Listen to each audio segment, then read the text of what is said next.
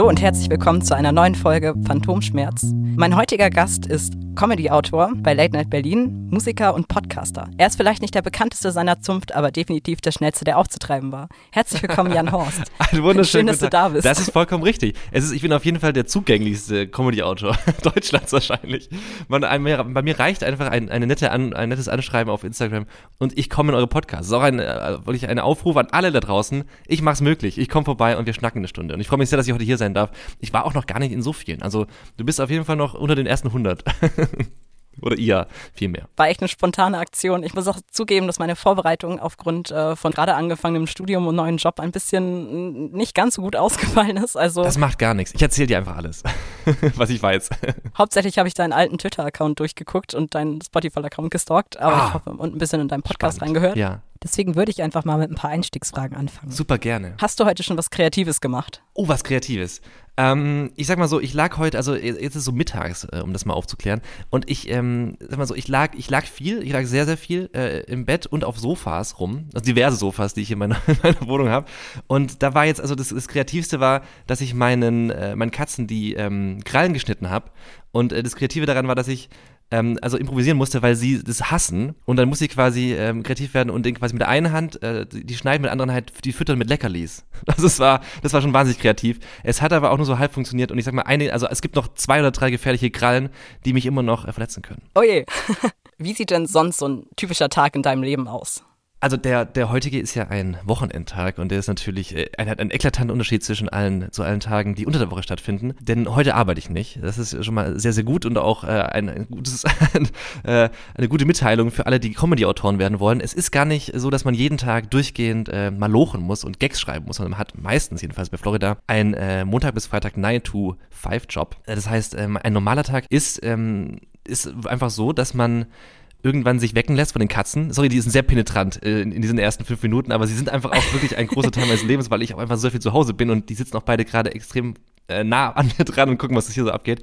Ähm, also die, die wecken mich dann irgendwann so gegen sieben und dann ist immer die große Entscheidung, besonders die Frage an mich selbst, wann habe ich eigentlich das letzte Mal geduscht? Und wenn ich so ungefähr das noch weiß, so, also wenn ich sage so, ja, ah ja, stimmt, das war da, dann ist es nicht immer nötig, nochmal die Haare zu waschen, weil ich habe jetzt gerade ein bisschen längere Haare und dann ist quasi, dann kann ich quasi nur den Körper duschen. Und ansonsten, wenn ich es gar nicht mehr mich dran erinnere, dann ist es auf jeden Fall nötig.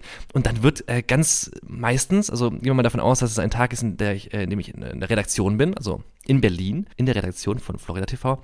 Und dann wird da, äh, gegen neun wird da aufgeschlagen erstmal. Und das Wichtigste ist für einen Comedy-Autor und auch für eine Comedy-Autorin, ist ja der Smalltalk. Ist das, was man, was so zwischen den Phasen des Schreibens passiert, weil da zieht man natürlich seine ganze Energie raus. Und deswegen wird erstmal so, sag mal so 10 bis 20 Minuten mit, mit KollegInnen auf, ähm, auf ein Du und Du an der Kaffeemaschine gestanden oder am Wasserautomaten. Und das ist, das ist ganz wichtig zum Reinkommen, weil hat man so das Gefühl, dass man nach dieser, dieser langen Corona-Zeit wieder so Menschen hat, mit denen man so Kontakt aufbauen kann. Und dann wird er so erzählt, Mensch, was macht ihr gerade so? Wir sind eine, also sehr viele Redaktionen zusammen, unter einem Haus quasi, also auch JKP 7 und der äh, liebe Thomas Martins, der ja auch schon bei euch im, im Podcast war, der, der streut da auch manchmal rum und das ist auch ein cooler Schnacker. Und dann redet man so ein bisschen und, und dann irgendwann geht es dann so meistens ähm, an den Schreibtisch und dann wird entweder Sachen geschrieben, die schon vorbereitet sind, die abgenommen wurden, also die Ideen, oder gebrainstormt. Und das ist wirklich so, wie man sich das vorstellt. Keiner hat irgendwie eine Idee, alle setzen sich an den Tisch und dann wird, wird so lang, also werden so lange schlechte Ideen gemacht, ähm, bis man dann plötzlich die, die beste, die beste schlechte Idee plötzlich eine sehr gute Idee ist, weil die anderen noch schlechter waren und dann macht man die. Und dann ähm, findet man die super gut und in den nächsten äh, zwei bis drei Tagen versucht man dann aus dieser dieser mittelmäßigen Idee dann sehr, sehr gute zu machen, sodass sie dann am Ende in einer Sendung laufen kann oder rausgeschnitten wird. Das kann natürlich auch passieren. Äh, aber so an sich ist es einfach ähm, sehr viel mit Menschen reden, sehr viel schreiben und auch wieder Dinge verwerfen, um es mal so kryptisch zu sagen. Ja, ich gehe natürlich auch wieder von der Arbeit nach Hause. Also wenn du jetzt fragst, ich komme ich geh, dann komme dann wieder nach Hause und dann, dann koche ich was. Ich bin einfach auch ein normaler, man, man sagt das gar nicht, aber auch Comedy-Autorinnen sind ganz normale äh, Menschen, die dann, die dann auch so Netflix schauen und so Zeugs und so was.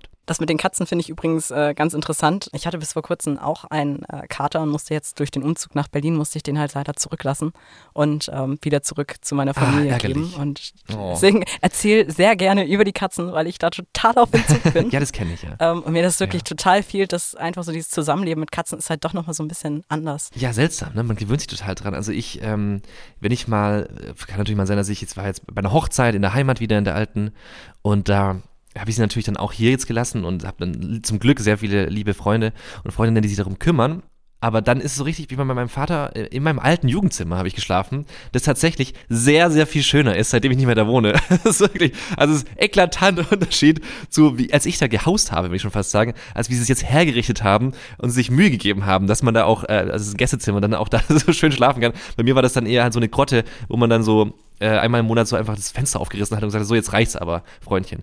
Und äh, da habe ich geschlafen und habe auch gedacht, Mensch, ähm, warum schlafe ich denn bis neun? Ne? Warum mal so durch oder bis zehn nochmal? Das ist äh, tatsächlich so, dass man nicht mehr, äh, ja, dass man sich so, so dran gewöhnt hat. Also ich habe seit, keine Ahnung, seitdem ich habe eineinhalb Jahren keinen Wecker mehr gestellt, wirklich. Also jetzt sag mal so, wenn ich jetzt um fünf zum Flughafen muss, dann würde ich vielleicht schon sagen, kann ich nicht auf die Katzen vertrauen. Ich kann ja nicht sagen, Leute, wie es bei einem Hotel so einen Call macht, so, übrigens, ich würde gerne um fünf geweckt werden. So weit sind sie noch nicht. Vielleicht kann ich sie dazu interessieren, dass sie wie ein Wecker funktionieren, aber so aktuell ist es einfach, wenn sie Hunger haben. Aber meiner hat zum Glück gar nicht so viel Stress gemacht. Der hat immer nur so, der hat so einen sehr penetranten Blick gehabt und der hat dann immer neben einem gesessen und dann nur angestarrt, so richtig vorwurfsvoll. Und ich habe das Gefühl, davon aufgewacht zu sein.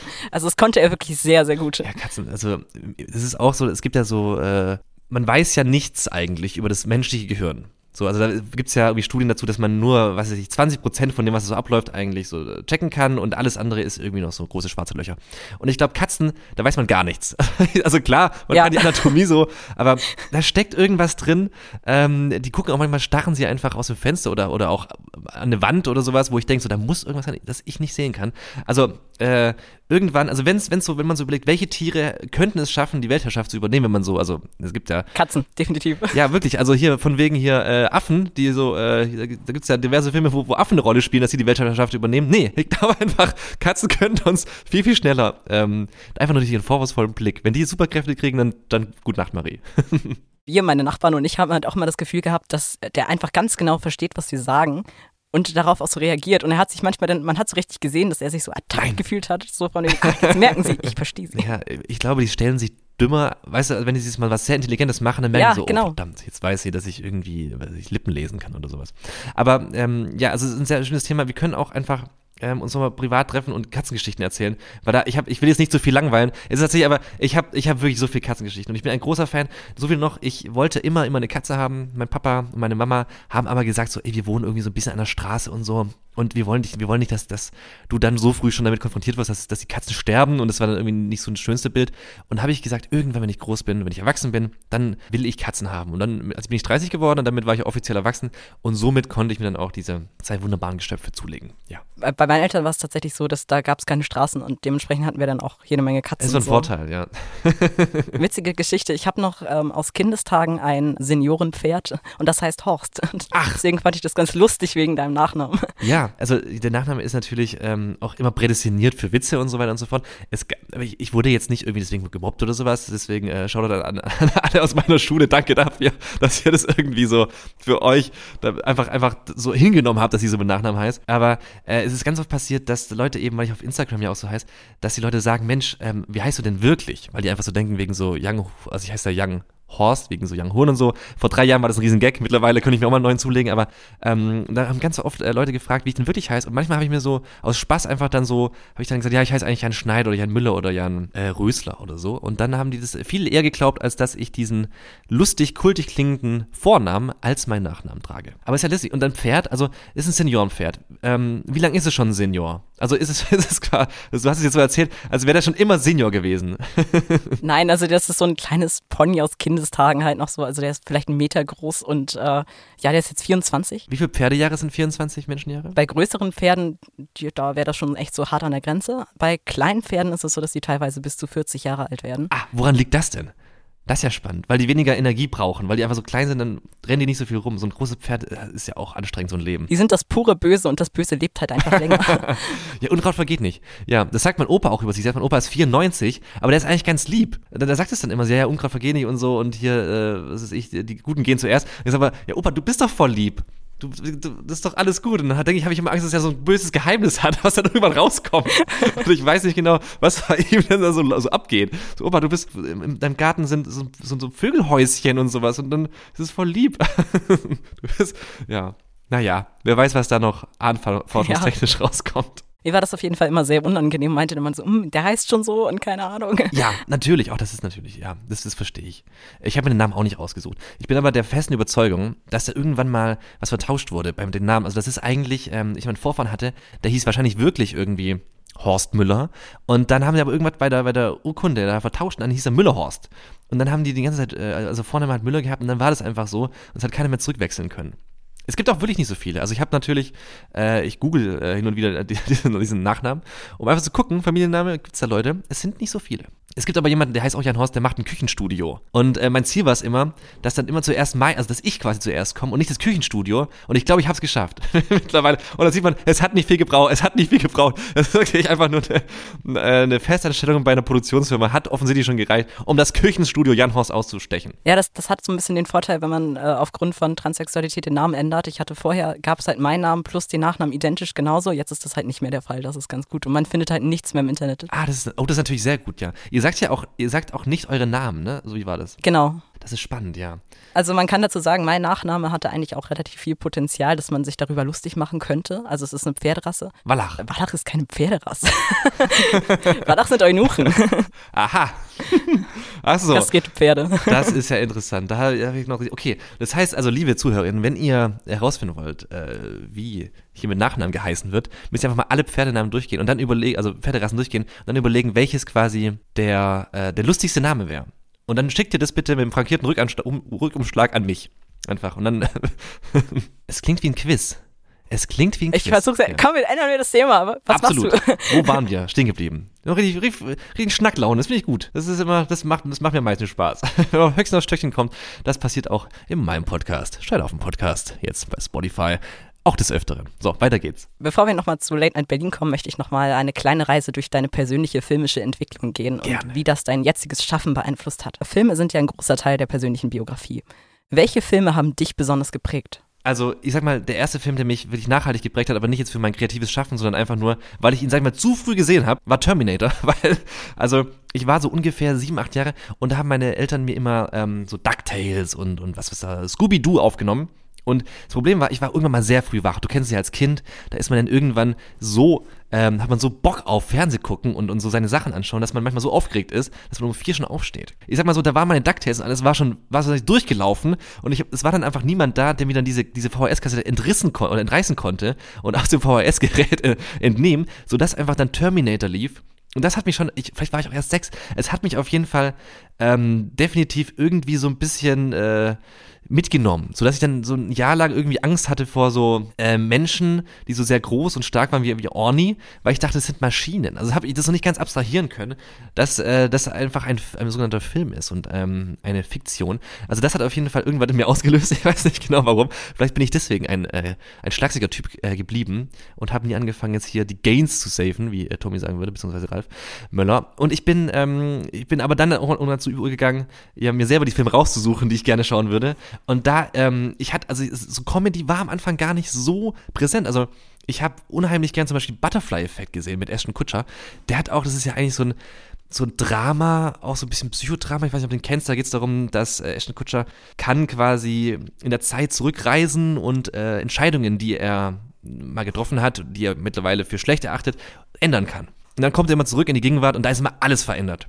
Einmal äh, will er irgendwie ein Kind retten, weil die einen Böller in irgendeinen ähm, Briefkasten reinstecken und dann äh, explodiert der Briefkasten und dann hat er keine Hände mehr. Das Problem ist aber, er kann nur zurückreisen, wenn er Sachen liest, sein Tagebuch liest. Ich weiß gar nicht, warum ich gerade eine Inhaltsangabe dieses Films mache. Ich weiß es gar nicht. Aber einfach nur, einfach nur so.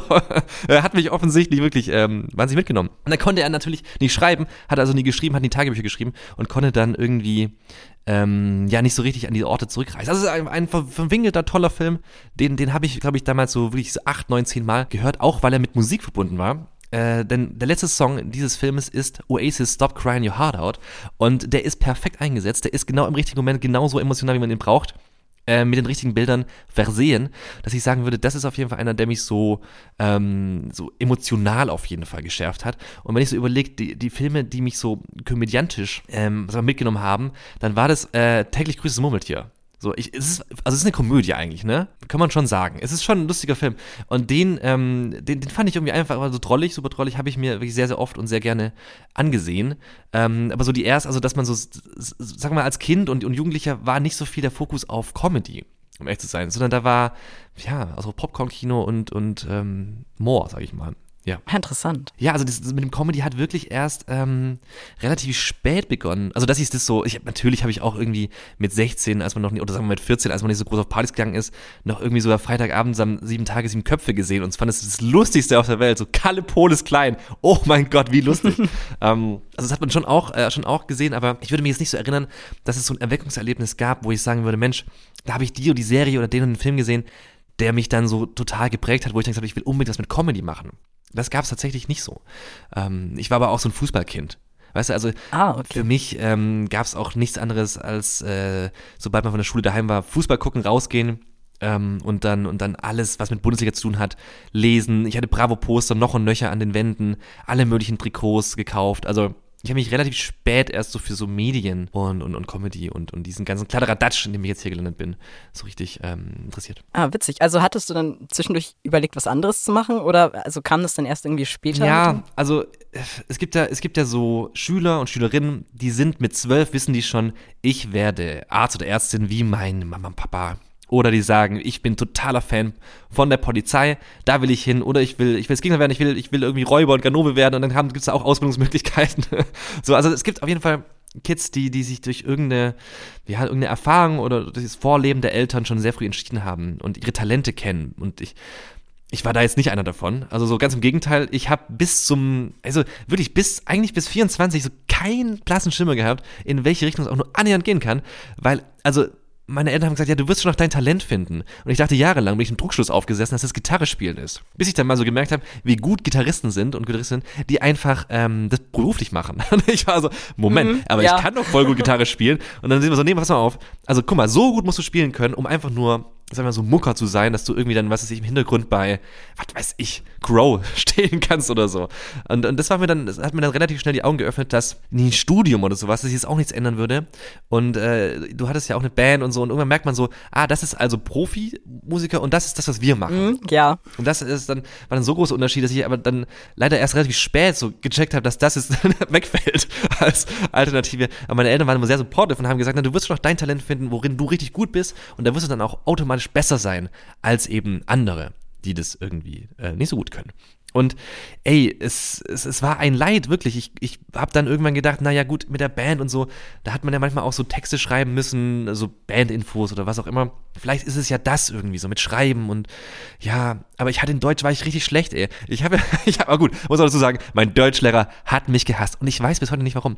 So, ich kann ihn nicht mehr fragen, weil, ähm, ist leider verstorben, aber ich würde ihn gern fragen, was er gegen mich hatte und dann würde ich ihm jetzt gerne zeigen, schau mal, ähm, bei mir, die Dinge, die ich schreibe, die laufen jede Woche im Fernsehen, im richtigen, echten äh, Pro-7-Fernsehen. aber er, er, hat irgendwie nicht gut gefunden, was ich da mal verzapft habe. Und ich habe auch in meinem Deutsch-Abi, was eine Kreativ, also ich habe die Kreativaufgabe genommen. Ich musste irgendwie ein Kapitel, das es nicht gibt, also die Räuber von Schiller hatten wir als Sternchen-Thema. Und da musste ich quasi ein, also die schlimmste, das, das Schlimmste, was man machen kann. Ich habe quasi so, ja, da und da, dazwischen, zwischen diesen zwei Ereignissen in, in äh, den Räubern, da ist ja noch eine Lücke. Und dieses Gespräch zwischen, was weiß ich, wie die da heißen, kannst du jetzt, musst du jetzt schreiben, lieber Jan, in deiner Abi-Prüfung. Ich dachte, ja, das ist ja einfach. Und ähm, ich habe dann versucht, so zu schreiben, wie eben Schiller auch geschrieben hat. Also ich, teilweise in Reimen und in so alten geschwollene Sprache. Und es gibt schon Unterschied, also es gibt schon einen klaren Unterschied zwischen diesen beiden Schreibstilen, die ich dann, äh, den ich dann in den Tag gelegt habe, und dem großen ähm, Lyriker unserer äh, Vorzeit. Und da habe ich dann maximal, ich glaube, acht Punkte abgesahnt. Wirklich nur ganz schmale acht Punkte. Und da habe ich gedacht, das kann doch auch nicht sein, dass das, dass das mein Talent sein soll. Aber ähm, ja, es hat dann, ich habe dann gedacht, na, vielleicht Journalismus oder Werbung und so. Habe dann so Praktika gemacht, aber es hat wirklich bis 24 gedauert, bis ich überhaupt verstanden habe, dass sowas wie eben damals sieben Tage, sieben Köpfe, was ich da gesehen habe, dass das ja auch wirklich geschrieben wird. Und zwar so von richtigen Autoren und Autoren. Und mhm. deswegen, ähm, also ich hatte da schon ein Gespür dafür, aber ich habe mir das auch heavy angelesen und dann ähm, einfach konsumiert. Ich habe mir, ich habe mir meinen Shop ankonsumiert. Das ist auch nicht schlecht. Also ich habe quasi so viel geschaut und so viele Bücher gelesen, dass ich es irgendwann einfach, dass ich behaupten konnte, dass ich diesen Job auch ausübe ausüben darf. Also genau, es, es, gibt, es gibt Leute, die, die sagen, hey, mit acht Jahren habe ich schon Fresh Prince von Bel Air irgendwie geguckt und dachte und wusste, ich will auch sowas schreiben. Aber sowas gab es bei mir jetzt nicht. Also ich, natürlich habe ich auch Sitcoms geguckt, wie wir alle, aber ich habe da nie gedacht, Mensch, so eine Figur wie Barney Stinson, die will ich auch mal erfinden. So, also das habe ich nie gedacht. Das denke ich auch jetzt nicht mehr. Aber deswegen, ähm, ja, hat wirklich gedauert. Ja, es gibt immer die Leute, die haben einfach Talent und die Leute, die sich hart aneignen müssen. Ne? Absolut richtig, ja. Aber acht Punkte geht dann ja noch voll. Ja, acht Punkte geht schon, aber ähm, ich glaube, es waren gut gemeinte acht Punkte. Das waren so, das waren so aber naja, gut war es nicht. Ich war damals sehr gut in Deutsch und hatte aber auch so einen Lehrer, der überhaupt nicht. Also es war halt so, jede Stunde haben wir uns so miteinander angelegt. Du warst frech. Nicht direkt frech, ich wusste es nur besser. Ah, okay, das ist natürlich gut, ja. ja. Im Deutsch-Abi war dann halt einfach die Situation, dass äh, ich eine Sehenscheidenentzündung hatte und nach zwei Stunden nicht mehr schreiben konnte. Nein, das ist ja ein, das ist ja dramatisch. Ja. Also er hat sich richtig gefreut darüber, dass ich halt in dieser verzweifelten Situation oh war, oh Gott, wo ich auch nein. dachte, hm, Beruf verfehlt, Beruf verfehlt. Das ist aber auch fies, wenn man so ja, wenn man so überlegt, ne, man ist da irgendwie so 18, 19 oder ich weiß nicht, ob du G8 hattest, ähm, und, und ist ja wirklich noch komplett unfertig. Und natürlich hat man einen Fluss im Kopf und natürlich ist man auch besserwisserisch und natürlich ähm, ist, ist, ist man natürlich in einer Phase, wo man, man gereizt ist und wo man auch, ja, einfach so noch nicht fertig äh, aus, so, ähm, ja, auserzählt ist in seiner, in seinem, in seinem ganzen Werdegang. Und da dann als Lehrer so, so fies zu werden und auch so persönlich, das habe ich nie verstanden. Persönlich ist, glaube ich, ein ganz anderer Begriff an der Stelle, weil er, ich habe meine Klausur abgegeben und er meinte dann nur so von wegen so richtig überheblich, ich habe doch gesagt, sie begehen Suizid. Also es ging ganz schön zur Sache. Aber dazu haben wir noch mal eine extra Folge gemacht, deswegen würde ich das Thema hier, glaube ich, mal. Ja, ja, ja, unbedingt. Nee, nee, es, es, tut mir, es, tut mir, es tut mir wahnsinnig, es tut mir wahnsinnig leid. Erstens, dass es passiert ist und zweitens, dass jetzt äh, eure ZuhörerInnen sich jetzt nochmal anhören müssen. Ich bin einfach nur wahnsinnig interessiert und ich finde sowas spannend. Also nur zum Thema Abitur. Ähm, mein Englisch-Abi war auch absolute Hölle ähm, ich sag mal, ich war immer sehr gut darin, Spickzettel zu schreiben. Und im Abi habe ich mich mhm, dann zum ersten Mal seit, glaube ich, zehn Jahren ohne Spickzettel in die Klausur getraut. Und in Englisch habe ich so teilweise, weil der immer schon ein bisschen sehr durchschaubar war in seinen Klausuren, wusste ich eigentlich immer, was der so, was so drankommt. Habe so Sachen vorgeschrieben. Das heißt, ich war sehr, sehr gut. Immer so 12, 13 Punkte. In Englisch ähm, easy peasy. Da hat mir auch die andere, Translate-Maschine damals geholfen. Und ähm, dann war das Abi und ich wusste ja nicht, was drankommt und dann war das auch nicht so gut. Und dann war das so lustig, weil normalerweise ist der Lehrer ja gar nicht da, bei dem man ähm, also dieses Abitur schreibt. Also sein, sein Klassenlehrer, sein, der, mein Englischlehrer wäre nicht da, sondern der gibt nur die Klausuren aus und irgendwann er holt er den wieder ab und da sind irgendwelche anderen Lehrer da, die das, denen es auch scheißegal ist, mehr oder weniger, einfach da ihre Zeit absitzen und denken so, man schreibt einfach nicht ab, bitte tut mir den Gefallen. Und aber mein, mein Lehrer kam dann reingestürmt, ganz, ganz aufgebracht, in meine Englischklausur. Ich war schon so, äh, sagen wir mal so zwei, ein, ein Drittel fertig, so eine Stunde oder so. Und dann äh, kommt er so zu mir und sagt so, äh, Jan, ähm, gib mal deinen Autoschlüssel. Und ich so, was? Weil, was dazu sagen, ich bin an diesem Tag, äh, habe ich verschlafen und mein Papa hat mir sein Auto gegeben, weil der frei hatte an dem Tag. Und dann bin ich mit, mit seinem Auto in die Schule gefahren. Und ich war ein bisschen spät dran und habe dann so, sag mal, ähm, also der Parkplatz, den ich gewählt habe, der war so, ähm, nicht, nicht ganz legal. Also es hätte was Auslegungssache, ob man da hätte parken dürfen oder nicht. Also ich habe eine Einfahrt zugeparkt einfach. Ich habe einfach eine komplette Einfahrt zugeparkt, weil ich es nicht richtig gesehen habe. Bin dann schnell nach in die Englischklausur gestürmt und äh, mein, mein Lehrer kommt dann rein nach einer Stunde und sagt so, ja, Jan, gib mal deinen Schlüssel, ich muss dein Auto wegfahren. Und da hat in meinem Kopf haben so, sind so viele Geschichten losgegangen, weil ich dachte, Moment, wie, wie ist das jetzt passiert? Also was ist jetzt da abgelaufen? Ich sag mal so, in Berlin hätten sie mich einfach abgeschleppt. Aber in Reutlingen und ein bisschen in Pullingen, wo ich auf der Schule war, hat die Polizei sich noch den, die Mühe gemacht, herauszufinden, wem dieses Auto gehört. Und anstatt wirklich, dass sie einfach einen fucking Abschleppwagen rufen, das, das, das Ding wegmachen, äh, weil er neben rausfahren wollte, haben die sind nicht so richtig CSI Puddingen-mäßig investigativ geworden und haben geguckt, okay, wer, wer, auf wem ist es gemeldet, das Auto? Okay, mein Papa. Gut, mein Papa. Ähm, mal anrufen. Wie kommt auf die Nummer? Ja, der Papa sagt, ja, äh, mein Sohn hat das Auto. Und dann, ah, okay, was macht Ihr Sohn? Ja, der ist in der Schule. Okay, warte mal. Ähm, was macht er gerade in der Schule? In der Ding angerufen, ja, wo ist denn der Jan, der Jan Horst gerade? Ja, der schreibt Englisch. Weißt du, also das waren schon relativ viele Schritte, wo ich als Polizist gesagt hätte, das wäre einer zu viel.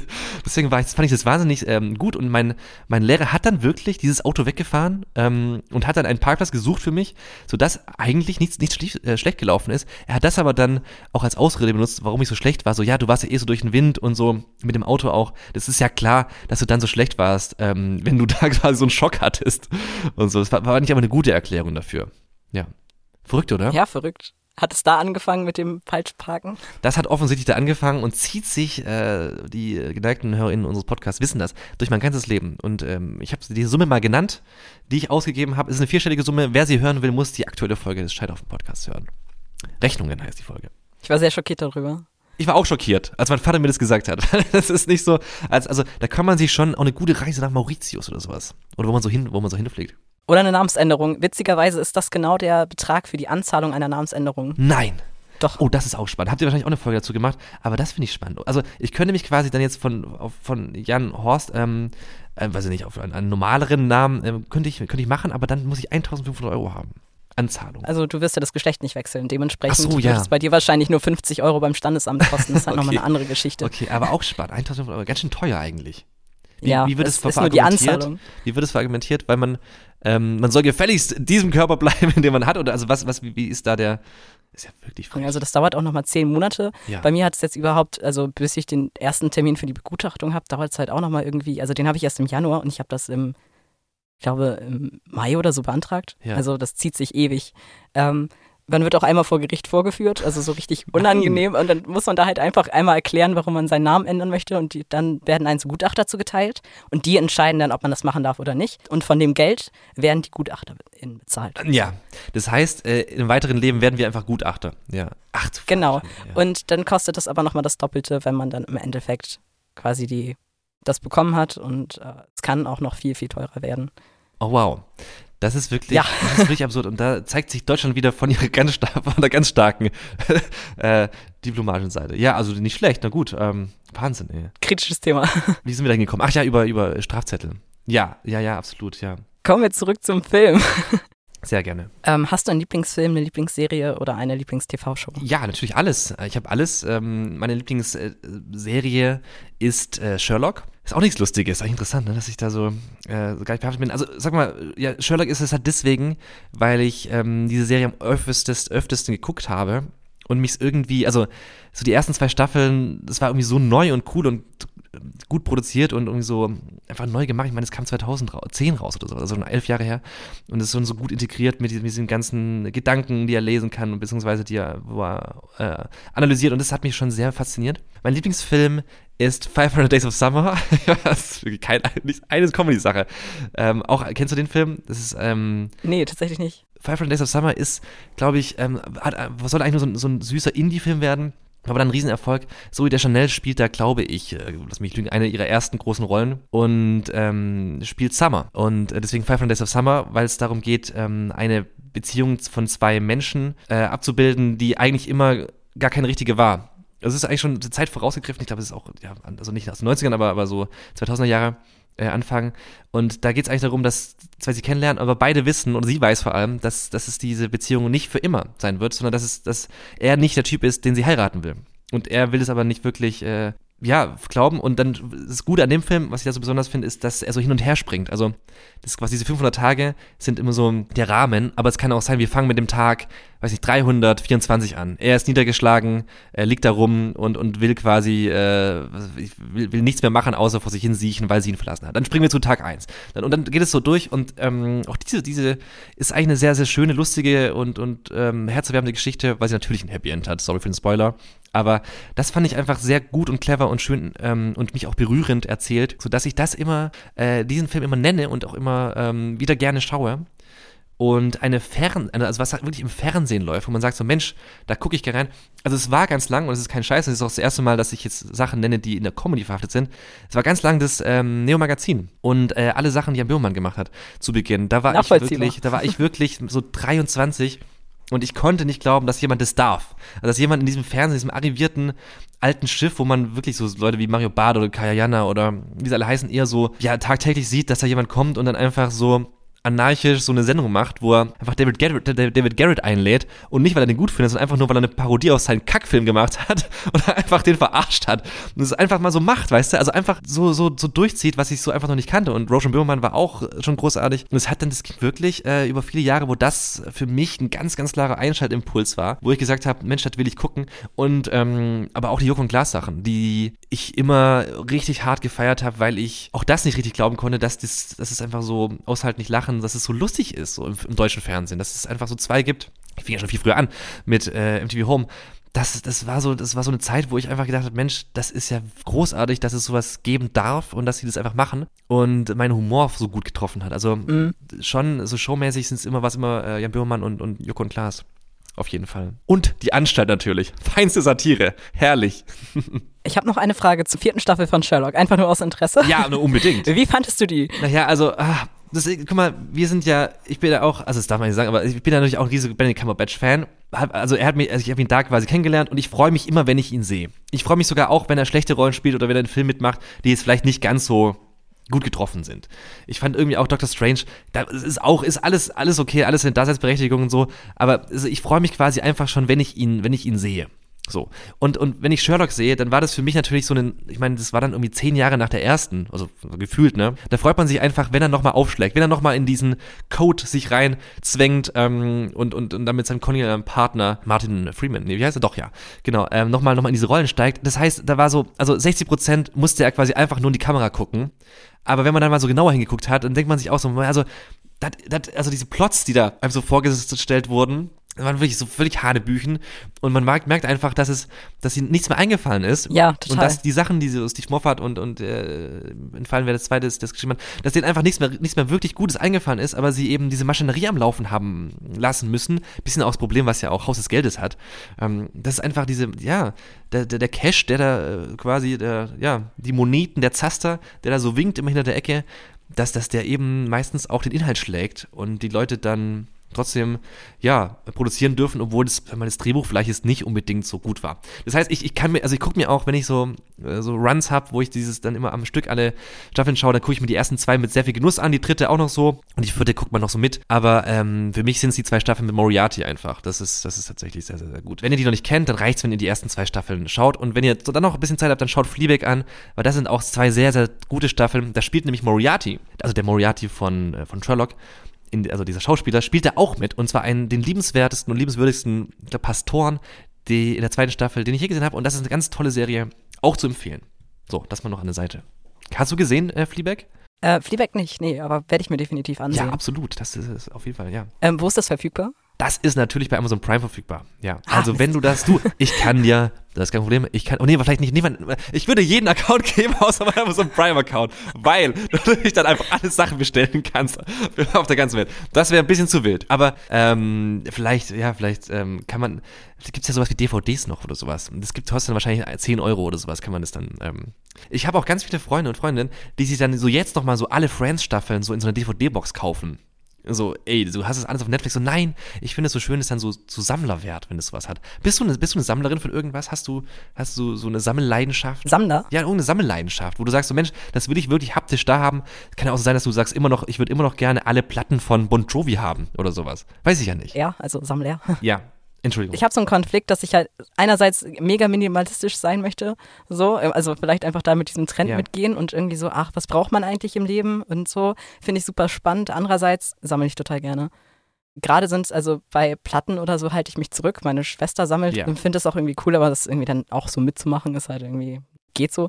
Verstehe ich. Ich sammle tatsächlich Fossilien. Mhm. Ich finde es auch toll. Ich finde es gut, eine, eine, Leidenschaft zu haben für was und ähm, ja, ich glaube, äh, es können auch Briefmarken sein. Wenn man sich das, ähm, ja, wenn, wenn, man sich die gerne anschaut. Ja, oh, ja, ähm, Briefmarken. Ich habe einen ganzen Koffer voller Briefmarken, aber ich, ich habe sie nicht gesammelt. Ich habe nur diesen Koffer geerbt. Wurden sie dir vererbt? Ja, das ist eine klassische Sache, die so vererbt werden. Ja, absolut, äh, verwirrt, ja. Ja, es steht tatsächlich in, äh, wir haben ja vorhin schon einmal über, ja, die alten Zimmer bei Eltern kurz genau. geredet. Genau. Mein Zimmer steht voller merkwürdigen Kram, den man irgendwie geerbt hat und sieht aus wie eine Sattelkammer, tatsächlich aktuell. Wirklich, ist kein Scherz.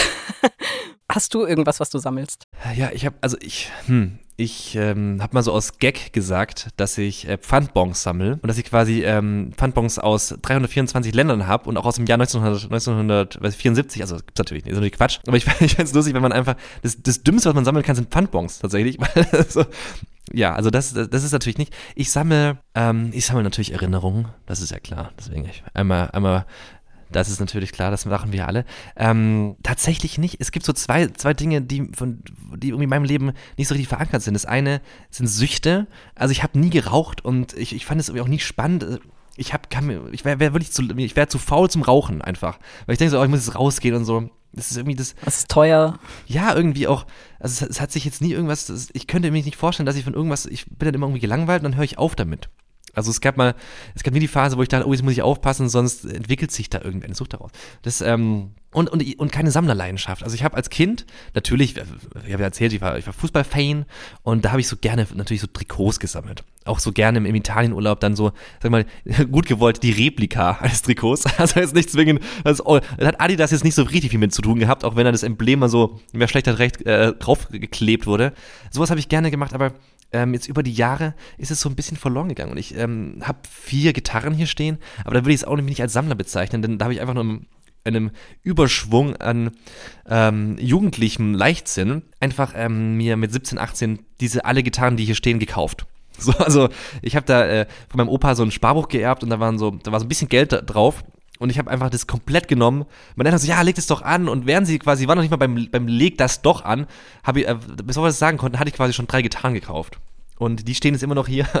Also, ähm, ja, die, die, da, da kam jetzt keine neue mehr dazu. Also ich habe keine, keine Sammler. Ja, aber Instrumente sind ja kein, kein verschwendetes Geld. Ich habe mir die immer zusammengeschnort tatsächlich. Also, ah, wie das denn? So vielleicht ein bisschen privat hier im Podcast zu erzählen. Du kannst sie rausschneiden und einfach mir erzählen. Sehr gut. Vielleicht solltest du ein Buch schreiben.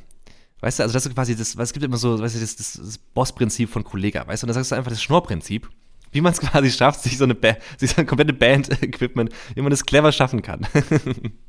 interessant, interessant. Mensch, wo waren wir eigentlich davor stehen geblieben? Ähm, wir waren bei Film. Film und Serien. Ja, genau. Genau, ich würde jetzt einfach mal nochmal zu Late Night Berlin übergehen. Gerne. Also jetzt mal unabhängig von deiner Geschichte, wie wird man Comedy-Autor?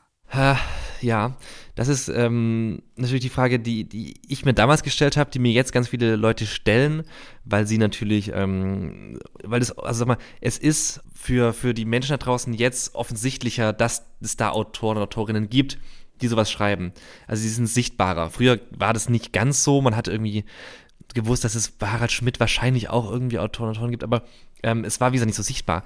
Und ähm, jetzt ist es deswegen, weil es eben, weil man sichtbar werden kann und weil man, ähm, weil es eben auch eine, ja, eine, eine, für viele Leute ähm, äh, gibt es eben Möglichkeiten, das auch dann auszuleben. Das, was ich damit sagen? Es heißt, wenn man Comedy-Autor oder Autorin werden will, dann ist es die erste Voraussetzung natürlich irgendwie lustig zu sein oder jedenfalls Comedy ähm, Potenzial in sich zu sehen. Das kann einfach nur so reich, reichen, dass man sagt so, hey, wenn ich jetzt so Geschichten erzähle zu Hause oder bei Freunden, ähm, und Freundinnen, da ist es, dann, dann lachen die. Oder dann habe ich vielleicht mal so aus dem Gefühl heraus schon sowas wie ein Gefühl für eine Pointe, dass man sagt so, ja, und dann ist das passiert und was keiner wusste, zack.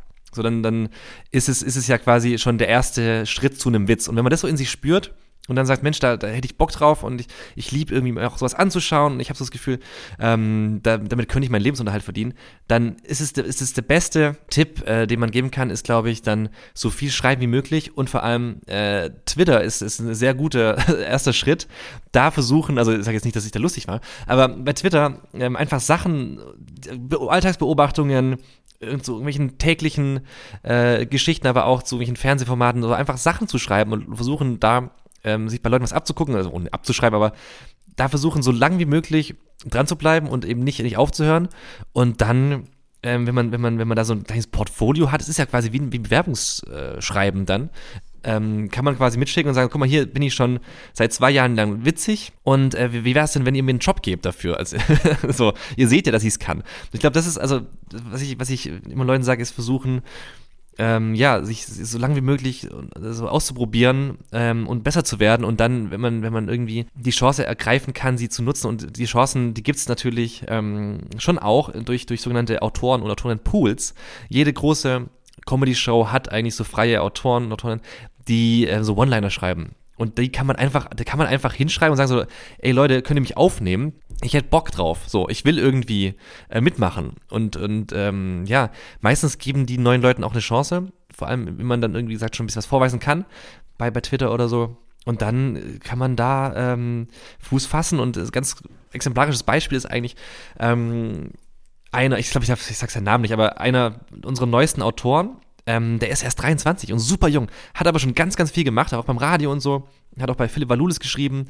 Und der war einfach einer unserer äh, Pool-Autoren, der quasi da jede Woche ähm, abgesahnt hat, weil es nämlich so, du kriegst Geld für diese, diese One-Liner, also diese Witze, so ganz, also so, so, Witze, so Witze machen wir nicht mehr, aber heute ist Weltfrauentag oder wie Donald Trump sagt Mittwoch. Solche Witze, die gibt's da ja irgendwie. Wir haben zuvor eine Wette abgeschlossen, ob du den Witz bringst. Gewonnen. Ja, ich muss ihn bringen. Das ist tatsächlich ist es tatsächlich ist es so, dass ich den jedes Mal, wenn ich mit dem Podcast zu Gast bin, muss ich versuchen, diesen Witz einmal unterzubringen, ähm, weil es ist auch egal, ist ein Insider. Auf jeden Fall, ähm, genau. Und dann macht man halt diese diese Witze und dann kriegt man Geld dafür, Betrag XY. Und bei ihm war es so, dass er einfach so viele gute Witze hatte, dass er quasi unbezahlbar wurde. Also das war dann quasi, er hat dann so zehn Witze in einem Stand-up und da eben einen riesen Betrag natürlich daraus jede, jede Woche, dass man gesagt hat, ey, der ist so gut, wir müssen den einfach ähm, festanstellen bei uns, weil der, weil der hat sich so herausragend abgesetzt von vielen anderen, hat so viele gute Witze verkauft, den brauchen wir. Und jetzt ist er bei uns ähm, mit 23 als, als fester Autor und schreibt da sensationell gute Stand-up-Sachen und so. Also man muss quasi versuchen, so ein bisschen den Schlagschatten auf sich zu legen. Und wie ich es geschafft habe, ich habe es einfach nur behauptet. Also ich habe einfach nur so getan, als könnte ich's. Hab ähm, bei der kleinen Late Night Show angefangen bei Pierre Krause und dann ähm, ja so, so auch so ein bisschen geschrieben, aber ich habe dann einfach, als dann diese Glas Late Night Show losging, beziehungsweise als es dann hieß, da soll was kommen, habe ich einfach gesagt so ja, ich krieg das schon hin. Und dann haben die gesagt, ja, dann mach halt mal. Und dann jetzt über die vier Jahre, wo ich da jetzt bin, ja, habe ich das dann so gelernt auch erst und ganz viel auch Scheitern war da mit dabei, aber auch ganz viel Lernen. Und, und jetzt kann ich mich, glaube ich, Comedy-Autor nennen. Am Anfang noch nicht. Am Anfang war ich einfach nur irgendein Hiopai, der, der da halt auch mal bei der, der Joko und Glas lustig gefunden hat und auch mal bei irgendwas mit Saufen mitmachen wollte. Ja, gut. Hast du denn deine Twitter, deinen Twitter-Account bei LMB mit angegeben? Mm, ich glaube, ich habe mit angegeben, aber ich habe dann eher, ähm, in meiner Bewerbung habe ich so Arbeitsproben äh, reingemacht, also so Gags, die ich geschrieben hatte lustige. Also das, das war, ich glaube nicht, dass die jetzt da groß auf Twitter unterwegs waren.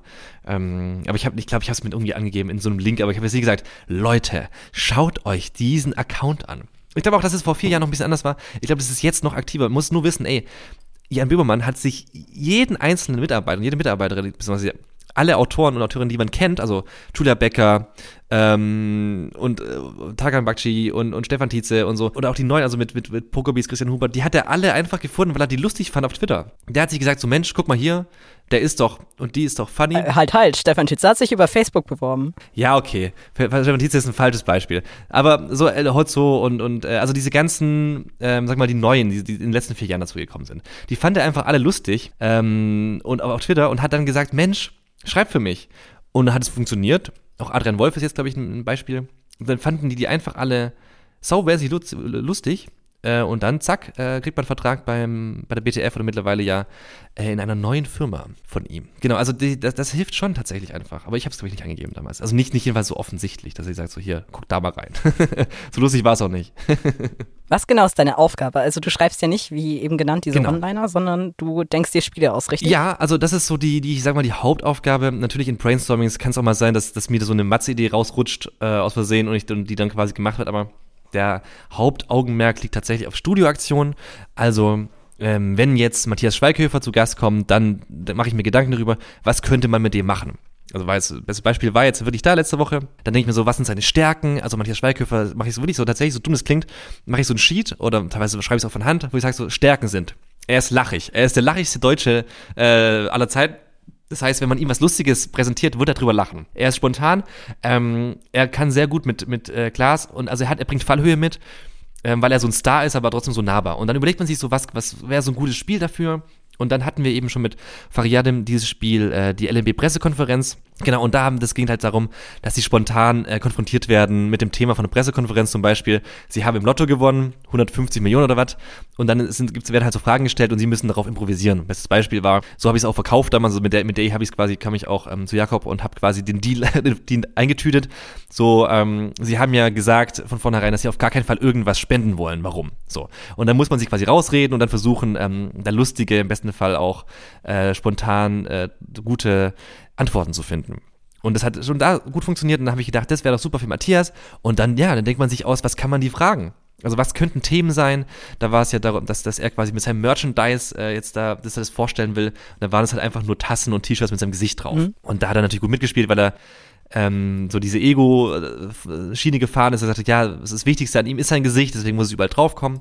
Genau, und so Sachen denkt man sich dann tagsüber aus und, und überlegt dann, was für Fragen das sein können. Also da war es jetzt so, dass dann auch Redakteure und Redakteurinnen mit im Publikum saßen, beziehungsweise die Pressevertreter gespielt haben. Und ja, dann redet man äh, mit der Requisite, wie soll der Tisch aussehen, was soll für das für ein Set sein. Also alles, was dann quasi im Fernsehen dann so leicht und äh, spontan rüberkommt, ist natürlich viel Arbeit und muss dann, also die Sachen, die die machen, ist natürlich, sind natürlich spontan, aber was wir machen, vorbereiten können, ist natürlich schon auch aufwendig. Genau, und, und so verbringe ich dann meine, meine Tage mit vielen Leuten zu reden. Manchmal muss man auch das Kostüm noch irgendwie briefen und manchmal gibt es auch so Desk Pieces, sogenannte. Da hatten wir zum Beispiel mal über die äh, Promis unter Palmen, diese Show geredet und da haben wir so eine Masterclass gemacht ähm, mit Jakob, dass er quasi ausgebildet werden sollte zu so einem Promi, der da mitmachen kann und dass er quasi daran an so ein Paradebeispiel sieht, wie man Sendezeit bekommt und wie die, weil die alle so verrückt waren, ausgerastet sind. Also äh, Claudia Obert und Desiree Nix sind da wahnsinnig aneinander geraten. Und dann haben wir so ein bisschen da so eine Masterclass draus gemacht. Und sowas schreibe ich dann auch runter. Und ähm, das ist dann Abnehmen von Jakob, der ja der Chef ist, also der Producer, der auch Sidekick ist. Der liest sich das dann alles durch und dann reden wir nochmal mit Klaas, ob der alles gut findet. Und dann kommt es in die Sendung und dann wird es im besten Fall lustig. Und manchmal wird es auch nicht lustig, aber dann denkt man sich so, Mensch, nächste Woche ist eine neue Sendung, dann hat man wieder eine Chance darauf, dass es gut wird. Notfalls jemand anderem in die Schuhe schieben, ne? ja, das ging früher, weil, ähm, also bis vor letztem Jahr war ich quasi in einem Tandem fürs Studio zuständig äh, mit Tim Lörs. Auch äh, absolute Empfehlung auf Twitter. Der hat mich genau das gemacht. Der hat irgendwann angefangen, so, ich bin jetzt einfach lustig auf Twitter. Und äh, war wirklich, hat sensationell gute Sachen gemacht, mit auch mit 20.000 ähm, Likes und so weiter und so fort. Und war dann einfach so gut, dass er jetzt mittlerweile für freier Autor ist und für ganz, ganz viele tolle Formate schreibt und wahnsinnig gut gebucht ist und, glaube ich, Millionär ist jetzt, weiß ich nicht. Ich glaube, er ist aber wahnsinnig reich damit geworden. genau, also ähm, ja, und jetzt mittlerweile mache ich also alle Spiele mehr oder weniger komplett alleine. Genau, ja. Nee, Punkt. Genau. Gab es einen Grund, warum du in der letzten Pressekonferenz nicht selbst mit im Publikum saßt? Ja, also ich sag mal so, man munkelt zwar immer, dass ich gerne im, im Scheinwerferlicht stehe. Dass ich quasi gerne auch der bin, der dann zuerst mal hier schreit oder sag mal nicht Nein sagt, wenn es heißt, die Redakteure müssen wieder vor die Kamera. Aber in dem Fall hatte ich ein Bad Hair Day. Und dann habe ich mir, ich habe gedacht, ey, ich, letztes Mal sah ich so gut aus, ich muss, ich will es nicht verzwingen. Ich will jetzt quasi nicht diesen guten Eindruck, den ich da äh, gelassen habe. Da, da, lagen die Haare super. Da will ich dieses Jahr, dieses, dieses Mal nicht. Nein, die, die, ähm, die, einfache, die einfache Antwort ist, dass ich einfach zu viel anderes Zeug zu tun hatte und äh, das, war, das war einfacher, dass ich dann quasi hinter den Kulissen äh, in der Zeit bin und ähm, da dann einfach neue, neue Leute sitzen. Und tatsächlich saßen jetzt, also alle, die da was gesagt haben in der ersten Runde, waren alle nicht mehr dabei. Also da wurden die wurden quasi alle ausgetauscht. Basti war doch noch mit dabei. Der hat aber nichts gesagt. Diese Runde wurde ja vielleicht rausgeschnitten. Vielleicht aber auch nicht. You never know. Vielleicht gab es eine Runde, wo Klaas was gesagt also hat. Also meine Mitbewohnerin saß dort im Publikum. Ja. hat sie auch, wir dürfen jetzt nicht drüber reden, aber hat sie den kennt sie ungefähr den Grund, warum wir es rausgeschnitten haben? Ähm, sie hat nicht sich dazu geäußert. Aha, interessant. Jetzt bin ich gespannt, erzähl. Äh, Zeitgründe tatsächlich. Also es war auch sehr lustig, aber tatsächlich einfach, wir hatten, wir hatten so über, dermaßen überzogen, dass es keine Möglichkeit gab, ähm, das äh, irgendwie reinzubekommen. Deshalb will ich einfach, die Sendung war zu voll. Und den wahren Grund sage ich dir nachher, wenn die, wenn die Aufzeichnung, wenn die Aufzeichnung äh, gestoppt wird. Ich schreibe es nur kurz aus, damit ich es nicht vergesse. ja. Genau, also so Sachen, genau, so Sachen mache ich und hin und wieder bin ich auch, genau, dann vor, vor der Kamera, aber das ist, kannst du an einer Hand abzählen, wie oft ich da jetzt schon zu sehen war. Bei Hard Fremdscham auf jeden Fall, ne? Bei Fremdscham war ich zweimal dabei, ja, und es war auch, ist natürlich beides auch nicht gestellt, also wir rufen da wirklich an und die wissen auch nicht Bescheid und es ist unfassbar unangenehm. Man muss einfach sagen, äh, man hatte auch eine außerkörperliche Erfahrung, wenn man sich so schämt, das ist wirklich, man, man beobachtet sich von oben, weil man denkt so, ich kann, ich halte es nicht aus in diesem Körper, ich kann es nicht. Das ist wirklich wahnsinnig schlimm. Ähm, ich schäme mich auch, ich kann auch nicht gut telefonieren. Ich, ich, ich habe da irgendwie, das, für mich ist da irgendwie so eine kleine Barriere. Und wenn das quasi so getriggert wird, ähm, diese, diese Ängste, die ich da habe, dann zerreißt es mich fast. Aber weil es eben lustig ist, äh, muss ich da immer wieder ran. Und da bin ich aber auch Showman genug, dass ich dann natürlich auch äh, parat stehe und dann auch da die, mich da dann noch gerne äh, von Klaas mit dem Ring durch die Manege ziehen lasse. Ja gut, ist auch mutig. Es ist mutig, ja. Aber so ein bisschen ist es auch, ja. Meine Empfindung ist so, ich habe es mir jetzt auch nochmal als Vorbereitung vor ein paar Tagen angesehen, da habe ich auch einige ja. Sachen geskippt, weil ich dachte, oh Gott, also man kennt es ja auch schon so ein bisschen, ähm, hat man irgendwann ja schon mal im Fernsehen gesehen, aber es ist echt schlimm. Also ich möchte ja, da nicht in so, deine Haut stecken. Es ist, wir hatten noch so ein paar Matzen so und ein paar Einspieler, wo ich, wo ich dann wirklich, also der interne Titel uns auch Cringe Night Berlin äh, vergeben wurde wir uns selbst vergeben haben, weil es wirklich teilweise, also auch die, man muss ja auch sagen, diese Kanzler- und Kanzlerin-Interviews, also mit, mit Pauline mhm. und Romeo, das ging es natürlich auch durch die Welt und die Presse international, irgendwie der, der Guardian und sowas, haben ja alle darüber berichtet, aber am Ende sind es einfach nur zehn unangenehme Minuten. Es ist einfach ja. dreimal zehn wahnsinnig unangenehme Minuten.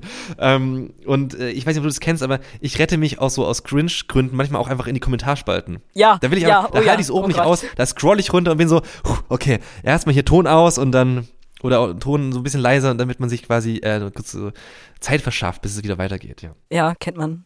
Es hat einfach, ja, es ist, also können wir nochmal so ein Nähkästchen äh, plaudern. Ich bin jetzt seit vier Jahren dabei und ähm, ich habe so das Gefühl, also es ist natürlich nur ein sehr subjektives Gefühl, aber ich habe so das Gefühl, ich hatte jede Idee schon einmal. Also jede mhm. Idee, die es so gibt, was man so spielen kann mit, mit Sängern, mit Sängerinnen, mit Schauspielern, Shopperinnen, also mit, mit allem, was da so uns so vor die Flinte läuft, dass man so einmal schon jede Idee hatte. Und umso schöner ist es dann, wenn man dann äh, in, im vierten Jahr jetzt, ähm, ja, nochmal irgendwas findet, was natürlich auch, es ist ein, es ist ein Impro-Spiel am Ende des Tages. Es ist nichts, wo man jetzt sagt, Mensch, da haben sie jetzt ähm, das Rad neu erfunden, aber es war halt nochmal eine schöne Spielform, die es zumindest so in Deutschland, glaube ich, ich habe nichts gefunden, ähm, noch nicht so direkt gab. Deswegen ist es dann schon auch so schön, wenn man sagt, so Mensch, da haben wir jetzt wieder irgendwie was Neues. Ich meine, als wir zum ersten Mal eBay Kleinanzeigen gespielt haben, war, dachten wir auch so, Mensch, danach kann nichts mehr kommen. Das haben wir, glaube ich, mhm. in, der, in der zweiten Staffel gemacht. Das ist ja schon das Beste. Und ähm, dann hatten wir Tisch für zwei und ja, das macht tatsächlich einfach Spaß, sich immer wieder neue, diese Herausforderung zu stellen, ein neues Spiel auszudenken. Und man könnte jetzt denken, dass wir so sagen, okay, pass auf, hier kommt Nora Tschirner, da kommt äh, die, was ich, Lars Eidinger, da spielen wir auf jeden Fall schon gesetzt Ebay und Tisch für zwei. So ist es gar nicht, sondern wir, wir versuchen uns tatsächlich für jeden äh, Gast und jede Gästin nochmal ein neues Spiel auszudenken, aber manchmal ist halt dann der Reality-Check einfach so, ey, ist es wirklich besser als das, was wir schon haben? Und oft heißt es dann, ey, aber es wäre schon lustig, jetzt nochmal Ebay zu spielen, weil es ein Klassiker und so und dann wird halt ein Spiel, das man vielleicht neu hatte, wird dann eben nicht gemacht aus, aus dem Grund, weil es einfach nicht stark genug ist. Und das ist aber auch okay, weil ich finde, ähm, man muss sich ja nicht künstlich schlecht machen, so oder schlechter machen, wenn man, wenn wir nicht si sicher sind, dass es auch eine gute Idee ist. Ähm, ich hatte mal so eine, so eine absurde Idee, da war Emilia Schüler und ähm, noch eine andere Schauspielerin. Auf jeden Fall wollte, hatte ich so die Idee, dass man ja ähm, einer der ja, erfolgreichsten Medienformen, Musikformen und Genres ist ja Rapmusik. So, und da habe ich dann einen Songtext gefunden äh, von Capital Bra, da war, wenn man den so runtergelesen hat, hatte, hätte man den eigentlich auch äh, spielen können, also schauspielen können, und zwar in so einem Verhör. Weil der da ganz viel gestanden hat und dann ähm, war aber auch so, was er sich die Bullen kommen und Bruder, was machst du da? Das hätte man quasi auch sehr ernstzunehmend ähm, performen können als Schauspieler in so einem Verhörsetting. Und da hatte ich die Idee, komm, wir nehmen diesen Text von Capital Bra und ähm, spielen den dann quasi einfach so mit, mit äh, zwei Schauspielerinnen.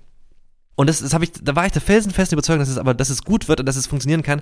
Und da hat dann Jakob aber gesagt so, ey, das Cringe-Potenzial ist zu groß. Es kann einfach, also es ist nicht, weil die das nicht hinkriegen, sondern weil es einfach, wenn die dann so, wenn man einfach so in dieser Sprache dann die transformiert in so ein Verhör, das kann einfach nicht lustig werden. Und kannst du, Jan Horst, kannst du mir garantieren, dass die Leute lachen werden? Und das konnte ich nicht. Und da muss man sagen so, ey, dann spielen wir vielleicht lieber ein Spiel, ähm, wo wir sicher sind, ähm, dass es auf jeden Fall, auf jeden Fall lustig sein wird.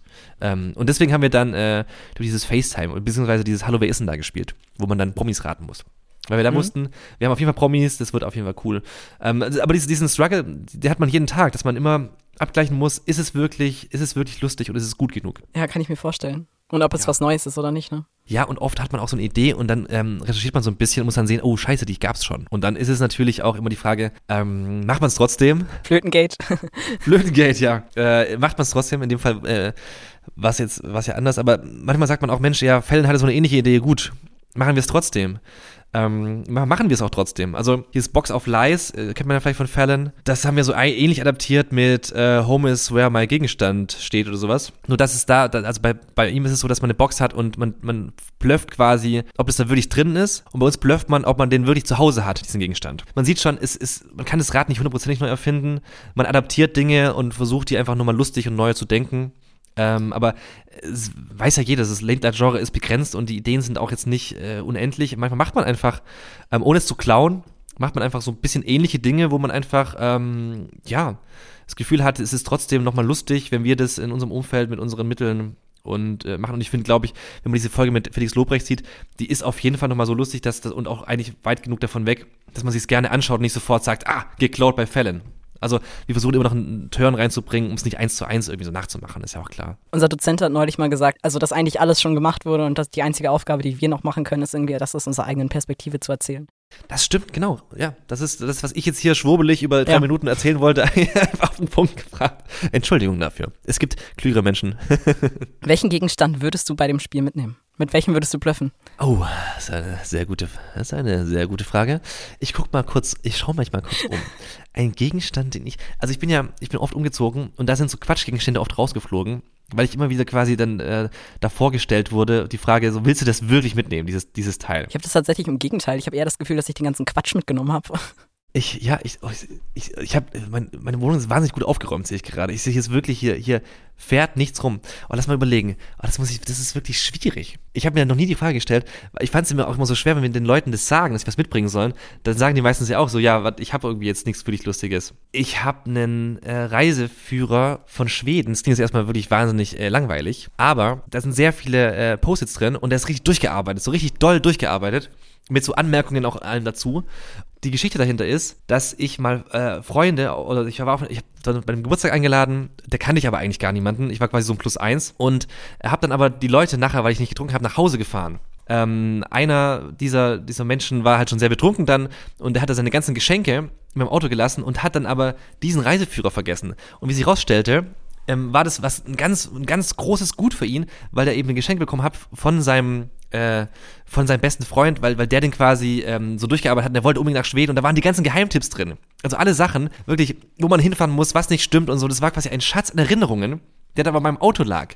Und das, das Problem war, dass ähm, das irgendwie ich das nicht richtig gecheckt habe und der lag dann da irgendwie wochenlang, monatelang und niemand wusste, wo dieses Ding hingekommen ist, bis ich ihn dann gefunden habe. Und ähm, ich sag mal so, ich habe ihn immer noch. Das heißt, ich, ich weiß, ich habe ein wahnsinnig gutes Wissen über, über Schweden, ähm, kann ihn aber, ähm, habe es jetzt noch nicht einsetzen können. Und es ist wie quasi so, wenn man das Rezept hat von der Oma, noch überliefert von so sehr guten Lebkuchen oder so. Und ähm, das habe ich bis jetzt nicht zurückgegeben. Und das könnte ich ja wahrscheinlich so dann zeigen, ähm, ob ich wirklich ähm, da alles reingeschrieben habe oder könnte man vielleicht dann da zeigen. Der ist richtig durchgearbeitet. Aber, aber offensichtlich ja sehr wertvoll. Emotionaler Wert auf jeden Fall. Das, das stimmt, ja. Interessant, interessant. Ja. Was wäre es bei dir? Ähm, das werde ich jetzt rausschneiden, aber bei mir wäre es. Ich habe doch gesagt, ich habe sehr viel. Ja, es ist sehr weirder Stuff, äh, den ich zu Hause habe. Nicht von mir, ich habe das nur geerbt. das ah, liegt okay. auf jeden Fall zu Hause rum und deswegen wäre das okay. halt so. Damit rechnet halt keiner, wenn man mich so sieht. Damit rechnet wirklich keiner. Also nee, nicht, ja. nicht, nicht, oh Gott, nicht, weil man, nee, aber damit rechnet keiner, dass man was zu Hause hat. Das wollte ich, wollte ich jetzt nicht so sagen. Ja, ja. ja. Okay, nächste Frage. Komm, hast du noch ein paar Fragen? Hau, hau was raus. Ich, ich habe noch richtig viele Fragen, also mach dich, mach dich auf was gefasst. ähm, okay. Wir sind erst bei Seite 1 von 3. Ach du Schande, okay, alles klar. Es war ein Gespräch bis jetzt schon. Also war es ein entspanntes, äh, ein entspannter Schlagabtausch auf Augenhöhe. Wo ich wahrscheinlich so 50 Zentimeter kleiner bin als du. Na, bist du? Ich bin 1,60 groß. Naja, okay. Fast. Mathe war nie meine Stärke. Du meine auch nicht. Ich hatte zwei Punkte im Abi, also aber da müssen wir nicht drüber reden. Wie sieht so eine Arbeitswoche auf? Also ihr nehmt ja Dienstagabend mhm, auf. Genau. Also da ist ja die Aufzeichnung. Wie läuft so der Rest der Woche ab? Dienstag ist ungefähr immer so zwischen 16 und 17 Uhr geht's los. Dann äh, Aufzeichnung, die Show läuft dann 23 Uhr, naja, irgendwas. Jede Woche anders. Und dann ist quasi das große weiße Blatt am Mittwoch früh. Da ist dann, ähm, ganz oft ist dann da Newsdienst. Das heißt, ähm, ein Redakteur oder eine Redakteurin hat sich vorbereitet und so die Themen der Woche rausgesucht oder die wichtigsten Schlagzeilen, auch Termine, was weiß ich, am Wochenende ist irgendwie SPD-Parteitag oder eine Studie, was weiß ich, hat herausgefunden, dass ähm, Nikotin äh, zwar Krebserzeugnis, ähm, aber irgendwie auch geil schmeckt. Also wenn man, wenn man solche Sachen dann da ähm, herausfindet, dann werden die vorgestellt und dann wird man ähm, immer versuchen, da Ideen rauszukondensieren. Also dann, ja, hat man irgendwie, was weiß ich, Puma hat jetzt einen Gaming-Schuh rausgebracht, war ein Beispiel, haben wir da eine Bildschlagzeile gesehen und ähm, dann haben, das war einfach nur ein Gaming-Schuh, also da war jetzt, das hatte keine dollen Gadgets, das war quasi nur, da hat man einen sehr guten Halt irgendwie auf dem Boden, dass man nicht wegrutscht oder keine Ahnung. Dann haben wir gesagt so, ey, das gibt's ja nicht, der richtige Gaming-Schuh, der muss vorne eine Haltung haben für eine Monster Energy, mit so einem Strohhalm, den man sich quasi vom Fuß direkt an, das, äh, an den Mund führen kann, dann, dann muss der irgendwie noch leuchten, so, und dann muss der, wenn man quasi, ähm, wenn man auftritt, muss der irgendwie einen Sound von Monte abspielen oder so. Also das ist so Quatsch halt einfach. So, dann denkt man sich halt sowas aus und überlegt eben anhand von einer Schlagzeile ähm, eine Aktion für Glas im Studio.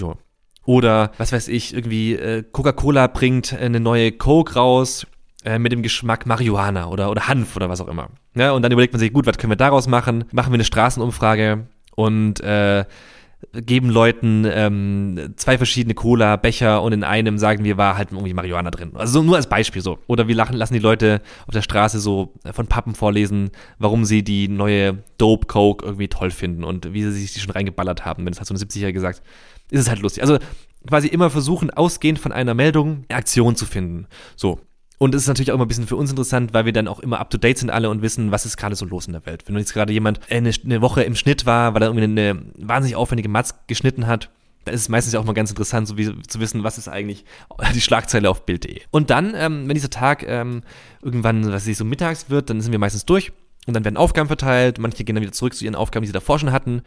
Wir sind ja so ein Team von zehn Leuten, die so aufgeteilt sind in Studio, Team und im Matzen. So. Klar unterstützt man sich hin und wieder mal, aber eigentlich hat schon jeder so sein klares Aufgabengebiet. Ja, und dann ist es, ist es dann so, dass man am Donnerstag und Freitag meistens schreibt, also die ganzen Sachen vorbereitet. Das, für mich sind es die Spiele, die ich mir dann ähm, da ausdenke beziehungsweise finalisiere. Und dann ist es meistens Freitag so, dass man dann da mit, mit Jakob redet und dann alles abnehmen lässt und er gibt dann nochmal Anmerkungen, Tipps, dass man die am Montag nochmal einpflegen könnte. Aber meistens muss man sagen, ist der Montag schon für die Woche darauf eigentlich. Dass man die, die, die Show so grob am Freitag schon so konzipiert hat. Ähm, natürlich gibt es immer noch neue Sachen, die reinkommen, aber für jetzt für, von meiner Sicht aus, für die Spiele wird da nicht mehr so viel passieren. Das heißt, ich habe dann den Montag eigentlich schon wieder äh, für die nächste Woche, also die Woche drauf. Und denke da schon mal drüber nach, was, was da für Spiele sein können. Also es, es gibt dann immer wieder zwischendrin aber auch so Meetings, wo wir dann mit mehreren Leuten sind. Da heißt es so, ey, wir brauchen jetzt Brainstorming für den Titel des Spiels oder von der Titel, von der Matz, so, jetzt setzen wir uns dann mal eine Stunde zusammen. Ähm, und, und zwischendrin wird halt, wie ich so ein Eingangs vor gefühlt drei Stunden gesagt habe, wird einfach viel äh, miteinander geschnackt und die meisten Ideen kommen tatsächlich auch dann einfach so beim über was ganz anderes reden und aber so das Gefühl hat so, ey, das ist doch lustig. Ich meine, dieses, diese ähm, Obsttaxi-Idee, die kam uns jetzt, glaube ich, nicht in einem Brainstorming, sondern hat einfach Basti erzählt, guck mal, mir wurde so eine, so eine Ding zugeschoben, so eine Karte. Eigentlich sollte man wirklich den mal Obst verkaufen. Und dann zack, fertig Idee. So, und dann läufst du halt so Jakob rein und sagst so, wir haben die, die perfekteste Idee Deutschlands. Dann sagt er, ja, dann macht mal. Und dann wird es eben, ja, einfach so aus, der, aus der Lameng raus, ne? Einfach so aus dem, aus dem Moment irgendwie, wo man, wo man über irgendwas geredet hat, was einen beschäftigt, beziehungsweise was man erlebt hat, kann da immer mal eine, eine Idee draus werden. Und ähm, meistens ist es, ist es gar nicht so viel Spannendes, sondern man schreibt und, und hat Feedback und Schleifen und ähm, im besten Fall hat man dann am äh, muss Moderationsbuch dann eben fertig am, am Montag komplett und dann wird es ähm, geprobt am Tag und dann wird es äh, aufgeführt in der Show. Und dann ist es im besten Fall lustig. Kam es schon mal vor, dass sich irgendwie das Moderationsbuch aufgrund von irgendeinem Ereignis am Wochenende komplett verändert hat? Also wenn jetzt irgendwas mm. ganz krasses passiert ist, unvorhergesehen. Wo man so sagte, ja, da müssen wir drauf reagieren. Genau. Äh, gibt es solche Situationen? Im Stand-up schon, ja. Also Stand-up wird tatsächlich oft ähm, nochmal komplett umgeschmissen, weil also die Themen, die legen wir eigentlich am Freitag fest für das Stand-up, aber die Spanne von Freitag zu Dienstag ist natürlich enorm lang. Das geht natürlich mit so Sachen, wenn man weiß, ey, ja, die Koalitionsverhandlungen sind irgendwie und darum geht's irgendwas, aber man hat jetzt nicht so richtig so was Handfeste, dann, dann versucht man halt so immer noch ein Auge zu haben am Wochenende, was da noch so reinkommt, um dann noch neue Sachen zu schreiben. Dann geht es so einigermaßen. Wenn man ja weiß, da kommt irgendwas und dann pflegt man das so ein. Aber es könnte ja natürlich sein, ähm, wir haben alles fertig und dann tritt Merkel zurück. Also nur als Beispiel, ne? So. Und das wäre natürlich, würde natürlich alles umschmeißen, weil man das natürlich die Meldung ist. Und es, es kann natürlich auch sein, dass da zehn Minuten davor äh, wir das einfach nicht darauf reagieren können. Es gab mal so, ich glaube, Sebastian Kurz, als das erste Mal so äh, mehr oder weniger zugetreten ist, es war so zehn Minuten vor der Sendung. Und dann war so ein mega Power-Brainstorming, so, okay, wir brauchen drei Gags dazu. Jetzt schnell, shoot, du hast so eine Idee. Ähm, aber es gab nichts, wo wir sagen, da mussten wir die Show umbauen. Also was natürlich passiert ist, das ist auch schon oft passiert, ist, dass einfach Gäste spontan krank wurden, mhm. gerade in der Corona-Zeit und dann in Quarantäne waren oder sowas. Also ganz oft hatten wir geplant, jemand, dass jemand kommt und dann ähm, ging es aber einfach nicht, weil, weil die Person dann auch teilweise am Tag selbst abgesagt hat. Das, das ähm, war dann das einmal so, da hatten wir dann einfach niemanden mehr. Und dann hat einfach ähm, Schmidti Olli Schulz angerufen und hat gesagt, hey, kannst du bitte vorbeikommen und mit Klaas einfach äh, Wurst essen? Wir haben keinen Gast. Dann hat Olli Schulz gesagt, ja, okay, dann komme ich vorbei und esse mit euch eine, eine vegane Currywurst vom Grill oder so. Und dann, dann muss man halt auf sowas zugreifen, was dann manchmal sogar auch lustig und absurd ist, einfach nur, weil es halt anders ist als da, kommt jetzt einfach Gast XY raus und dann wird über das Projekt geredet, sondern man hat irgendwie mal einen neuen ähm, spontan lustigen Gast, der, der eigentlich gar nichts zu erzählen hat und gerade das ist eben dann der Witz. Aber so komplett so, ähm, dass ein Ereignis war und wir dann deswegen umbauen mussten, wie gesagt, kleine Teile, die hin und wieder mal verschoben wurden, aber nichts jetzt Weltbewegendes, nee, in vier Jahren. Zum Glück nicht. Siehst du die Show abends selber nochmal an? Äh, ich sag mal so, die ersten Jahre ja. Ähm, mittlerweile bin ich schon über 30 und bin einfach zu müde dann. Ich Ach du, manchmal schon. Aber weißt du, ich, ich sehe sie ja quasi live dann äh, vor Ort. Also was ich wirklich mache, und das ist eigentlich auch ähm, sehr weird, aber ich gucke die Show nicht, sondern ich lese einfach bei ich lese die Show bei Twitter. Also ich bin, ich weiß ja, was passiert so. Äh, manchmal läuft die so im Hintergrund, irgendwie mache ich den Fernseher an und so. Aber ich lese dann wirklich und ich aktualisiere auch ständig und will quasi, ist so absurd, weil man kriegt ja kein richtiges Feedback auf seine Sachen. Und deswegen lese ich da dann wirklich alles ähm, und jeden einzelnen Tweet zu diesem Hashtag an diesem Tag mhm. und habe dann da ein ganz gutes Bild, wie dann die Show war. Man munkelt auch, dass das äh, nicht nur ich der Einzige bin, der das tut, sondern auch andere in leitenderen Positionen vielleicht sowas auch mache. Aha. Ja, also ich finde es schon spannend, ähm, da so, also wie so ein, so ein Stimmungsbild zu bekommen. Und ich mache es natürlich am liebsten, wenn ich weiß, es war eine gute Sendung. Wenn, wenn irgendwas abgemurkst wurde, dann, also wenn es quasi vermurkst wurde, ähm, dann, äh, ja, mache ich vielleicht auch, lasse ich es auch mal aus. Weil, aber im besten Fall äh, gucke ich mir dann auch die Kommentare an äh, unter den Videos, weil, also bei YouTube, weil es natürlich sein kann, dass die, denen was auffällt, was man da verbessern könnte. Also, so, man kennt es ja, ähm, die Masse ist sehr viel klüger als der Einzelne. Und äh, in solchen Fällen kann eben sein, dass, das, dass da mal eine Idee drin ist, wo wir sagen, so, ja, natürlich, warum ist das uns nicht aufgefallen?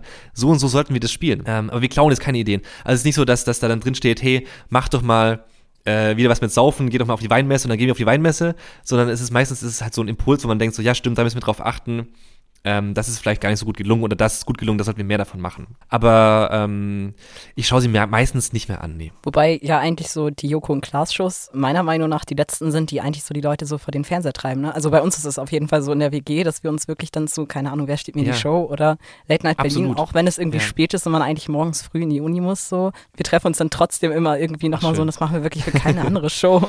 Das ist absurd, ne? Dass man, aber ja. vielleicht, weil sie auch aus dieser Welt kommen, ähm, dieser, sagen wir noch, älteren Fernsehwelt und weil wir so mitgewachsen sind mit denen und weil sie es aber auch schaffen, deswegen, das gro der große Verdienst von Florida TV ist, dass sie in den ganzen Jahren einfach nie Scheiße gemacht haben. Sondern es ist immer irgendwie alles, hat Hand und Fuß, alles ist irgendwie ja, gut und, und Joko und Klaas haben sich auch irgendwie verkauft für so schlechte Shows oder also die haben immer einen wahnsinnig hohen Anspruch an, an die Formate und an die Qualität und deswegen ist es ja auch Joko und Klaas gegen Pro7, diese 15 Minuten, das Quiz, deswegen ist es ja auch alles so liebevoll und deswegen guckt man es auch so gerne, weil ich glaube, wenn man merken würde, ey, die geben sich keine Mühe mehr und es ist nur noch so zum Geld verdienen, wie vielleicht andere Produktionsfirmen, ohne jetzt Namen zu nennen. Also es gibt natürlich Sachen, Produktionsfirmen, die, die machen das nicht aus Leidenschaft, sondern einfach nur, was halt Geld gibt einfach. Und das ist ja auch nicht schlimm. Aber, aber Florida ist es, man merkt dieses Herzblut und das macht die BTF auch immer noch sehr gut, ähm, dass man einfach merkt, so ja, das sind eben diese, next, diese letzten zehn Meter, die da gegangen werden. Und damit will ich jetzt mich gar nicht selbst loben, weil ich bin ja so ein kleines Rad, aber die Entscheider sind einfach so clever und immer noch so wach, dass sie genau wissen, was sie sich erlauben können und was nicht und, und wie viel Arbeit reingesteckt werden muss und mit welchen Leuten man mitarbeiten kann, damit es eben am Ende genau wie bei euch in der WG, aber hoffentlich auch in anderen äh, Wohnzimmern Deutschlands, eben immer noch zu diesem, diesem Gefühl von, da muss ich einschalten, da schaue ich gerne rein und es gibt mir auch sowas wie, ja, ne, ein gutes Gefühl, wenn ich die, den, den zwei beim Blödeln zuschaue und sowas. Oder wenn ich jetzt sehe, wie Klaas mit Ed Sheeran da ähm, ein lustiges Spiel spielt. Also das ist einfach, ähm, so dumm es klingt, wirklich eine der wenigen Formate, also nicht, also alle Formate, also die Joko Klaas Formate, diese Welt, die da aufgemacht wird, die immer noch gern gesehen wird, weil sie eben ja stringent ist und, und dann nicht so jemand wegbricht. Man so denkt, Mensch, das hat jetzt gar nicht mehr funktioniert. Oder, oder hier wird nur so eine Cash-Cow quasi gemolken. Ja, das stimmt. Ironie und Humor sind ja auch der beste Weg, mit jeglicher Art von Schmerzen irgendwie klarzukommen. Ne? Absolut, ne? absolut, ja. Gerade in der Corona-Zeit hat sich das, glaube ich, auch ja. wieder sehr verstärkt, dass voll. viele Leute wieder mehr Joko und Klaas Matzen gucken oder Shows mit ihnen. Ja, voll. Also YouTube-Abrufzahlen ähm, sind auch von alten Joko und Klaas, also die Sachen, immer noch gut. Und dann muss man nur die Kommentare, ne? Wer schaut's noch 2021 oder so? Das muss ja nur und dann, also, das passiert natürlich. Und das ist auch das Gute, dass man merkt, so, ey, also ich war ja noch gar nicht dabei, aber dass man so sieht, ey, die haben da wirklich was geschaffen, was, was lang, langfristiger irgendwie geschaut werden kann. Was, was Leuten irgendwie auch noch in, in zehn Jahren vielleicht Humor äh, beibringen kann, wenn sie so jung sind. Also wenn ich jetzt, wenn ich jetzt, keine Ahnung, in zehn Jahren ähm, oder angenommen, ich hätte jetzt einen Sohn, der, der, der in zehn Jahren irgendwie dann ähm, zehn ist oder so, keine Ahnung, oder in 14 Jahren 14 und dann würde ich dem das wahrscheinlich trotzdem noch irgendwann mal zeigen. Ähm, weil ich, weil ich denke, so, guck mal, das ist irgendwie, das war Humor für uns und so. Und das ist irgendwie lustig, wie meine, mein Papa mir jetzt Monty, Monty Python gezeigt hat. Und das Leben des Brian. Deswegen, es gibt, es sind, glaube ich, schon so für viele auch einfach so, ja, Benchmarks, wenn man so, wenn man so sagen Ja, das stimmt, ja. Und es ist wirklich auch schön, ein Teil davon zu sein. Das ist wirklich toll, ja auch gerade das MTV Home wieder ähm, präsent geworden ist. ja, das stimmt. Aber, wobei man auch sagen muss, da war auch nicht alles Gold, was glänzt. Mm, ja. Also da muss man auch sagen, ähm, war eine andere Zeit. War wirklich eine andere, eine andere Zeit, ja. Deswegen, ich weiß gar nicht, wie sie es machen. Ich, ich hoffe, dass sie, dass sie da nicht wirklich alles einfach so Gedanken verloren einfach hochposten, sondern. Tatsächlich machen sie das ja im Moment. Echt? Gleiche Geschichte wie mit Kurt Nowak. Ah, sich über beispielsweise okay. Schule lustig zu machen oder sowas ist natürlich da. Es war halt einfach eine andere Zeit. Es ist ein anderer Humor. Ja, ja die Aufmerksamkeit, also so dumm es klingt, wir waren alle Menschen und wir hatten natürlich eigentlich alle gleiche Werte und so, aber so dumm es klingt, ähm, sagt auch Klaas im, im, im privaten Gespräch, die haben halt auch alles, alles gemacht. Also er kann ja. auch jetzt hat er auch diese Fallhöhe und jetzt kann er auch, dass sich da hinsetzen und so eine Late machen, ähm, weil er irgendwie auch sich, der war im Feld, der hat wirklich alles gemacht und hat auch jeden dummen Witz gemacht und äh, auch hat es hat teilweise mal erzählt, ähm, ist ja auch oft bei uns, dass ihm da so, er hatte irgendwie ähm, für einen Einspieler, weiß ich auch gar nicht, kann ich gar nicht, weiß gar nicht, ob sie auch gedreht wurde, hat er einfach nur, ich glaube sogar für Viva, der hat einfach keinen Bock mehr oder weniger und dann hat er, kam wie ein junger Autor und da hat er den mehr oder weniger auflaufen lassen einfach, weil er dachte so, ja, ist doch lustig, mal jemandem so, so zu zeigen, so die Grenzen aufzuzeigen, weißt du, und so prankmäßig. Und dann hat er gesagt, Gott, er hat sich das kurz noch mal gesehen und dann noch dran erinnert und hat sich die Augen aus dem Kopf geschämt, weil er dachte, Gott, warum warst du denn so fies? Was, was wolltest du denn da? Warum machst du das denn? Und der hat halt, ja, die haben halt saumäßig viel gemacht und ähm, deswegen, man sollte so Sachen, glaube ich, nicht einfach nur zeigen, sondern vielleicht mit einem Hinweis äh, oder ich weiß nicht, wie man es wie man's geschickt hinbekommt, wenn man es wieder ausstrahlen will, aber ich glaube, man sollte es nicht unkommentiert. Ich meine, es gibt ja auch ähm, Bücher, die jetzt kommentierte Fassungen haben und wo man es quasi einordnet. Ich glaube, so ist es natürlich, ist es nicht mein Kampf, also, also die man jetzt kommentiert rausgeben müsste, aber es ist natürlich ist es eine andere Zeit gewesen und das sind Sachen, die man heute ganz sicherlich nicht mehr machen würde. Ja. Und es ist ja gut, wenn man darüber redet. Ja, stimmt auf jeden Fall. Aber einfach nur zeigen will ich es vielleicht nicht, ja. Wie hoch ist der Prozentsatz der im Vorhinein abgelehnten Ideen bei Late Night Berlin? Also intern gibt's, ähm, es gibt ja Aushalten, nicht Lachen, diese, diese Rubrik. Ähm, was, wir, was wir spielen ganz oft als, als äh, Autoren, Autorinnen, ist Ausdenken, nicht machen. Also das ist quasi äh, der Slogan. Das ist natürlich, ey, wenn man sich überlegt, wie viele dumme Ideen man so tagtäglich hat, auch in, in, als, als, als Humorschaffender, da, ey, da ist so viel, sag ich mal, ich will nicht sagen Müll, weil Müll klingt jetzt so, als wäre es alles schlecht, aber es hat Ausschuss dabei. Es ist 80, 80, 20. Also 80 Sachen werden weggeschmissen und 20 Prozent werden gemacht. Es ist überhaupt nicht schlimm, weil man äh, auch an den Sachen wächst. Also wenn, wenn Jakob sagt, so die Ideen waren noch gar nichts, dann weiß man ja, okay, sowas nicht mehr. Und ähm, ein Prozess, aber ja, also es ist wahnsinnig viel, das weggeschmissen wird. Aber Tommy Schmidt, ich habe da einen Ordner, ruf mich an, das sind Top-Ideen, die sind noch, die sind noch, die sind taufrisch, also gar kein Problem. Wenn ihr, wenn ihr irgendwie Rap-Texte in so einem Schauspielset braucht, ähm, wo man das, ich habe da, ich habe da fünf rausgesucht. Das ist wirklich gar kein Problem. Ist jetzt hiermit freigegeben. Hattest du mal dabei eine Idee, von der du total überzeugt warst, die aber dann nicht umgesetzt wurde? Und du eigentlich heute noch traurig bist darüber, dass sie nicht gemacht wurde? Ja, ständig, natürlich, ständig. Also, das war das ist nur eine Idee. Mir fallen, mir fallen tausend Sachen ein, aber ähm, eine Sache ist, weil sie, weil sie so vor kurzem war, ähm, das war die Idee In oder Out. Und ähm, das wurde auch so ein bisschen aus dem Podcast heraus, weil, weil ja so Jakob und Klaas da auch da ein bisschen gelernt haben, die konnten es auch vorstellen, aber die haben es gezeigt, dass es funktioniert, auch einfach so spontan loszulaufen und so Ideen zu entwickeln und lustig zu sein und eben als Team gut zu funktionieren. Ne? So weiß man ja eigentlich seit Baywatch Berlin erst, dass, dass man sich auch trauen kann. Davor war Jakob eher noch so ein bisschen im Hintergrund und jetzt ist er ja quasi auch gleichberechtigt und hat er genauso ähm, Strecken, wo er, wo er mitmoderiert und so. Und da hatten wir einfach die Idee, ähm, dass wir gesagt haben, hey, Klaas ist so eine Instanz in Deutschland. Also er ist, er ist ja wirklich, er ist, ist fast so wichtig wie der Bundespräsident mittlerweile für die Deutschen, ähm, dass er eigentlich die Entscheidungs, eine Entscheidungskraft hat, zu sagen, was ist eigentlich in und was ist eigentlich out in Deutschland. Diese Rubrik kennt man ja von so Bravo und äh, Bunte mm, und sowas. Ja. Aber wir wollen es weitertreiben. Wir haben gesagt, so, die Sachen, die da besprochen werden, was wir wollen so ultra hochtrabend machen. Wir haben den Notar da. Wir haben wirklich, das gilt dann für die nächsten 13 Jahre, ist es offiziell, dass der Vorname Pascal ist nicht mehr cool, ist out. Oder äh, die, was, dann, das waren so wirklich so absurde Sachen wie die, die Maßeinheit Hektopascal, muss da auch dran glauben deswegen. Hektopascal darf nicht mehr verwendet werden, ist out. Müssen Physiker umrechnen. Ist nicht unser Problem. Weißt du, dann wäre es quasi immer so bum bum. Und, und Jakob hätte dann gesagt, pass auf. Ähm, äh, bist du dir wirklich sicher? Ist es wirklich, ist es dein Ernst? So. Und ähm, die Idee hat's, die, die wurde nie richtig, die wurde nie gemacht leider. Und ich, ich bin immer noch überzeugt, vielleicht machen wir es ja auch irgendwann noch. Ähm, ich fände es saumäßig lustig, ähm, dass man da so eine, ja, so das, das wahnsinnig auflädt mit so einer, mit so, mit so einer Schwere, dass die oder weitreichenden Entscheidungen die eigentlich so Quatsch, Quatschsachen sind. Aber hätte man es nicht irgendwie gut im Rahmen von X-Future machen können? Ja, auch das hätte man machen können, ja.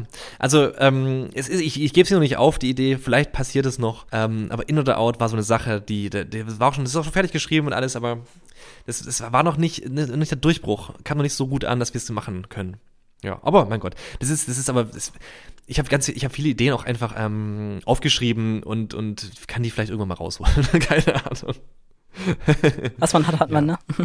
so, richtig. Wieso warst du noch nie bei Mitarbeiter Gone Wild? Du hast ja doch recht viel zu erzählen. Ja, also ich, ich stand ja schon mal dabei. Äh, wir haben es, glaube ich, erst zweimal gespielt.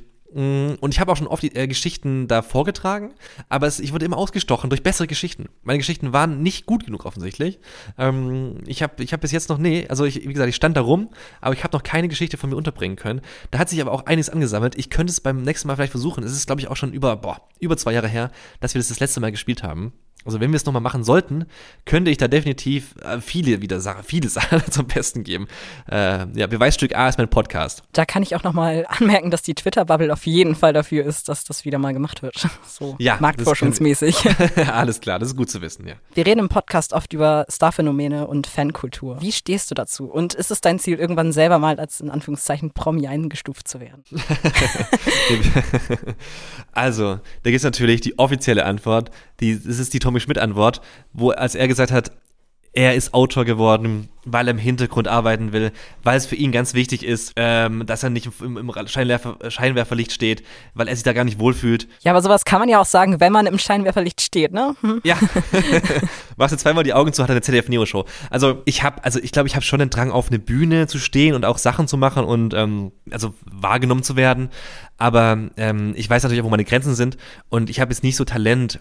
Also ich moderiere ja, also pass mal auf. Das Ding ist, ich muss ja öfters mal oder mache es freiwillig, die Durchlaufproben für Klaas moderieren, wenn er manchmal Sachen nicht wissen darf.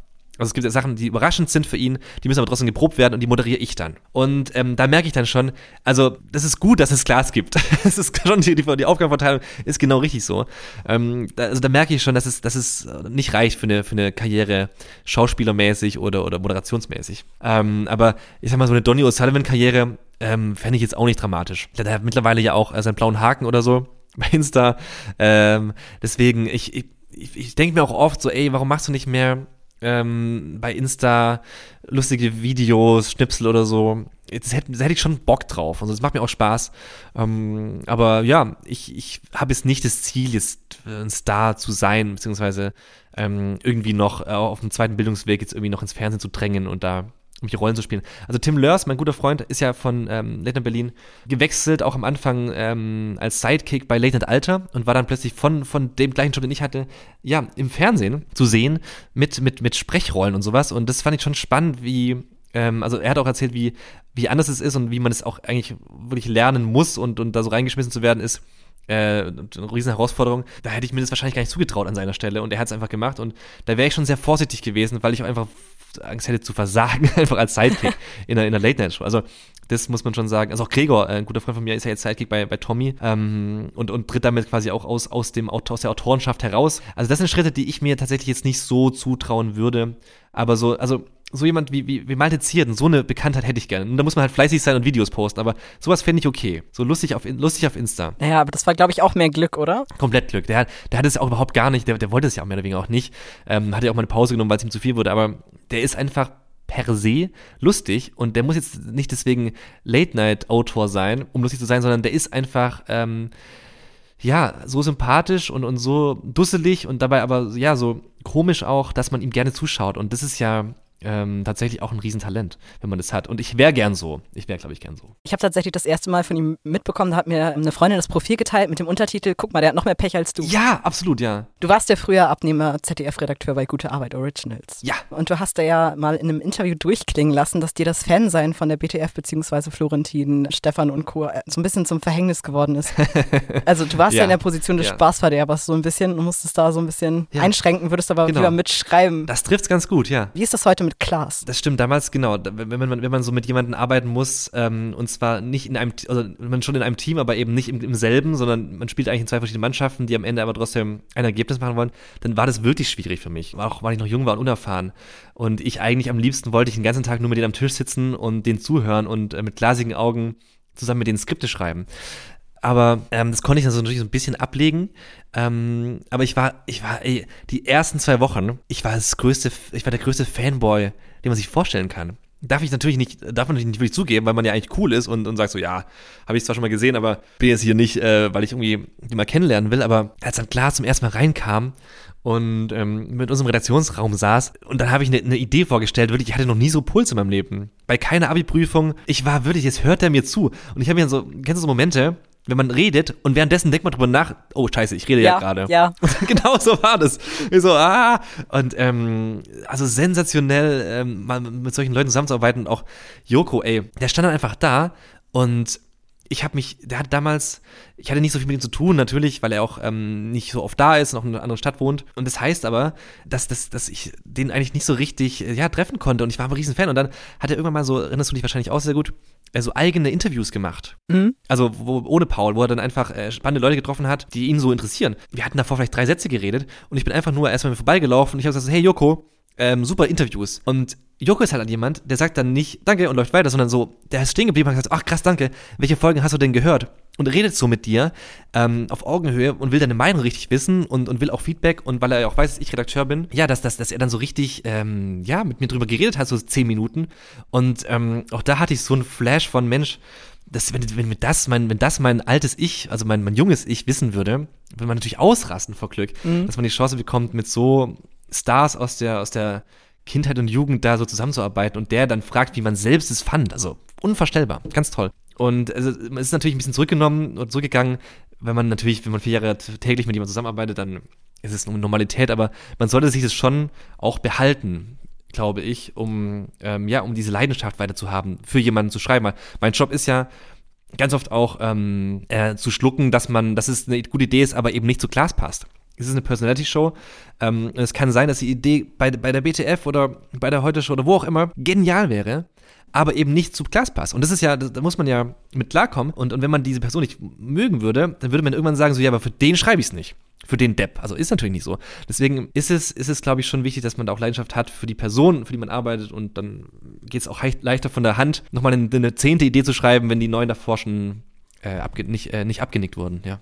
Äh, wann hattest du ungefähr aufgehört, dass du nicht mehr so aufgeregt warst? Oh, das hat, glaube ich, schon, ähm, also, das ist eine private Geschichte. Ich bin nach Berlin gekommen, nicht nur wegen des Jobs, sondern auch wegen einer Beziehung, weil äh, meine damalige Freundin in Berlin gewohnt hat und äh, ich war in Mainz und die Fernbeziehung und so weiter und so fort. Schwierig. Ich bin also dann nach Berlin gekommen und nach ungefähr einem Jahr ähm, ist diese Beziehung geendet und wir mal so, wenn man jetzt sagen müsste, wer diese beendet hat, dann war es jetzt eher nicht ich. Und das, äh, du kennst es ja, so Emotionen und so, die hat man ja nicht immer so im Griff und ist dann auch manchmal vielleicht einfach bei der Arbeitszeit schlecht drauf. Und ich weiß noch ganz genau, ähm, da haben wir eine, einen Einspieler gedreht, der ironischste Mann Deutschlands oder sowas. Mhm. Das war mit so einer so eine Szene, da hat dann Oliver Succi, hat so einen Psychologen gespielt und es war in so einem, es war halt so ein Zimmer wie so, so ein typisches Psychologenzimmer einfach, ne, so mit sehr schweren Möbeln. Und da haben wir gerade irgendwas umgebaut und, und ich war da als Realisator mit dabei. Am Anfang durfte ich das noch machen. und dann, ähm, und dann stand er so neben mir und heißt, Jan, irgendwie, bist du ruhig oder du siehst so traurig aus? Was ist denn los? Und dann war ich auch so, ich kann auch nicht Klaas erzählen, dass ich, dass ich, dass meine Freundin mich verlassen hat und so. Was ist das denn für eine Geschichte? Das ist doch irgendwie Quatsch. Und aber irgendwie hat er mir so ein gutes ähm, väterliches Gefühl gegeben, obwohl er ja irgendwie nur fünf Jahre älter ist als ich oder sagen wir sechs, dass ich so das Gefühl hatte, Mensch, mit dem kannst du darüber reden. Und dann haben wir uns wirklich 20 Minuten unterhalten einfach. Und er hat mir so richtig Mut gemacht und gesagt, so, ey, wenn irgendwas ist, wenn du mal frei brauchst und so, gar kein Problem. Mach dir da, mach dir da keine Sorgen. Ähm, wir wissen ja, jeder hat irgendwie mal so eine schwere Phase und äh, der Job ist auch nicht, ist auch, also Fernsehen ist schon auch wichtig, aber ist auch nicht das Wichtigste auf der Welt.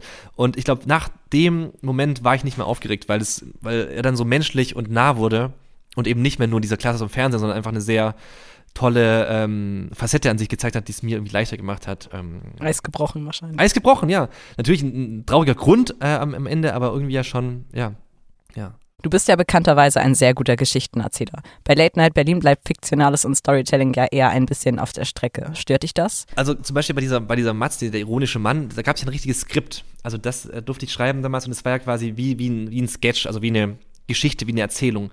Ähm, und, und das hat mir dann in dem Fall natürlich sehr gefallen, weil ich man dieses, naja, Talent oder wie auch immer, sag mal, diese Neigung, die ich, die ich, die ich habe, gerne ausschmücken, Geschichten zu erzählen, ähm, konnte ich da ein bisschen ausleben. Seitdem, äh, genau, mache ich halt eher, und wir machen ja auch nicht mehr so fiktionale Sachen, wir machen ja, klar sitzt in der Kommandozentrale und leitet irgendjemand an, zum Beispiel, also nicht nur, aber so mhm. Sachen das ist natürlich jetzt nicht so, dass man sagt, ich brauche ein Drehbuch dafür, sondern es ist ja oft spielt auch spontan. Das fehlt mir schon so ein bisschen, aber es gibt ja zum Glück auch die Freizeit, in der man dann ähm, sich über genau solche Dinge Gedanken machen kann und dann auch vielleicht mal eine Serienidee ähm, runterschreibt und dann versucht, die irgendwo anzubieten und so. Also es es, es gibt ja immer zum Glück in dieser Branche, ist ja nicht alles schwarz-weiß, sondern man kann dazwischen ja auch mit Freunden zusammen, ja, an, an anderen Projekten arbeiten ähm, in der Freizeit, wo man sagt, so Mensch, hier hätte ich eine Idee für einen tollen, für einen tollen Film oder eine tolle Serie oder eine Sketch oder was auch immer. Und ähm, da könnte man, also ist es nicht passiert, dass wir das verkaufen, aber das kann man natürlich ähm, dann da ausleben. Und ich sehe das, ich sehe das jetzt nicht, dass es dann, dass ich dann also von neun bis fünf irgendwie traurig bin, dass ich keine Serie schreiben darf und dann erst, wenn ich heimkomme,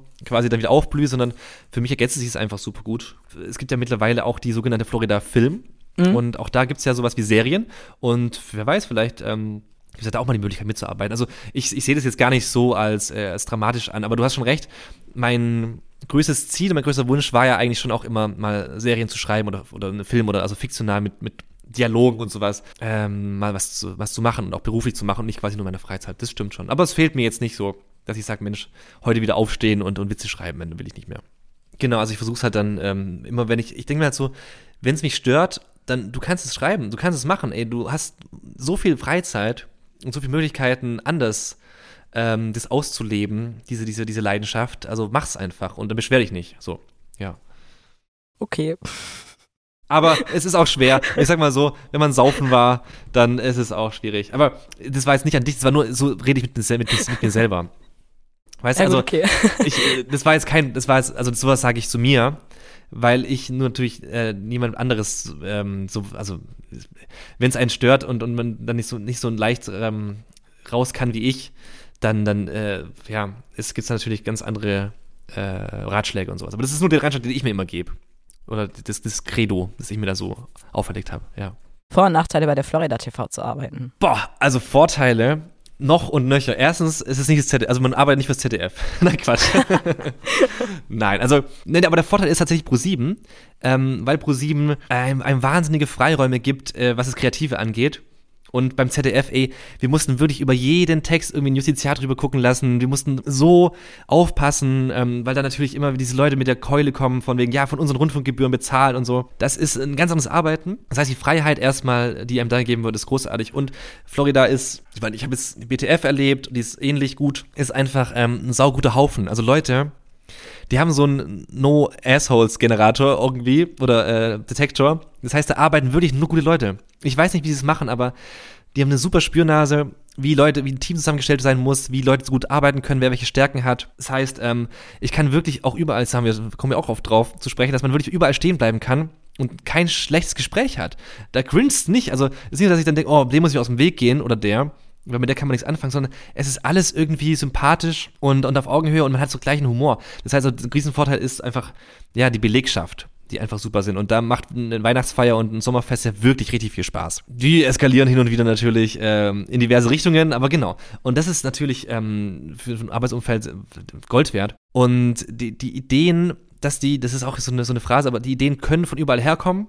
Also die können sowohl vom Praktikanten, aber also auch vom Producer kommen und die werden gleich gesehen und werden nicht nur, weil jemand noch keine Erfahrung hat, einfach dann deswegen nicht genommen, wie es ja manchmal in Werbeagenturen oder sowas ist. Wahnsinn. Das klingt so ein bisschen wie so ein Märchen, dass man sich so erzählt, aber es ist tatsächlich so. Und wir haben, ich habe noch nie so viele ähm, kreative, gute Leute kennengelernt und ähm, klar gibt es ja auch eine Fluktuation, manche gehen, manche, manche kommen, aber ich habe da auch wirklich Freunde, also kennengelernt. Also ich würde Tommy schon auch als einen Freund bezeichnen und den habe ich nur da kennengelernt und da trifft man einfach auf Menschen, die, die gleichgesinnt sind und gleichen Humor haben.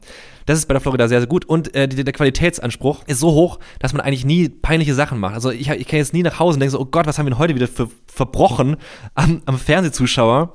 Ja, wir machen jetzt halt einfach keine peinlichen Sendungen so.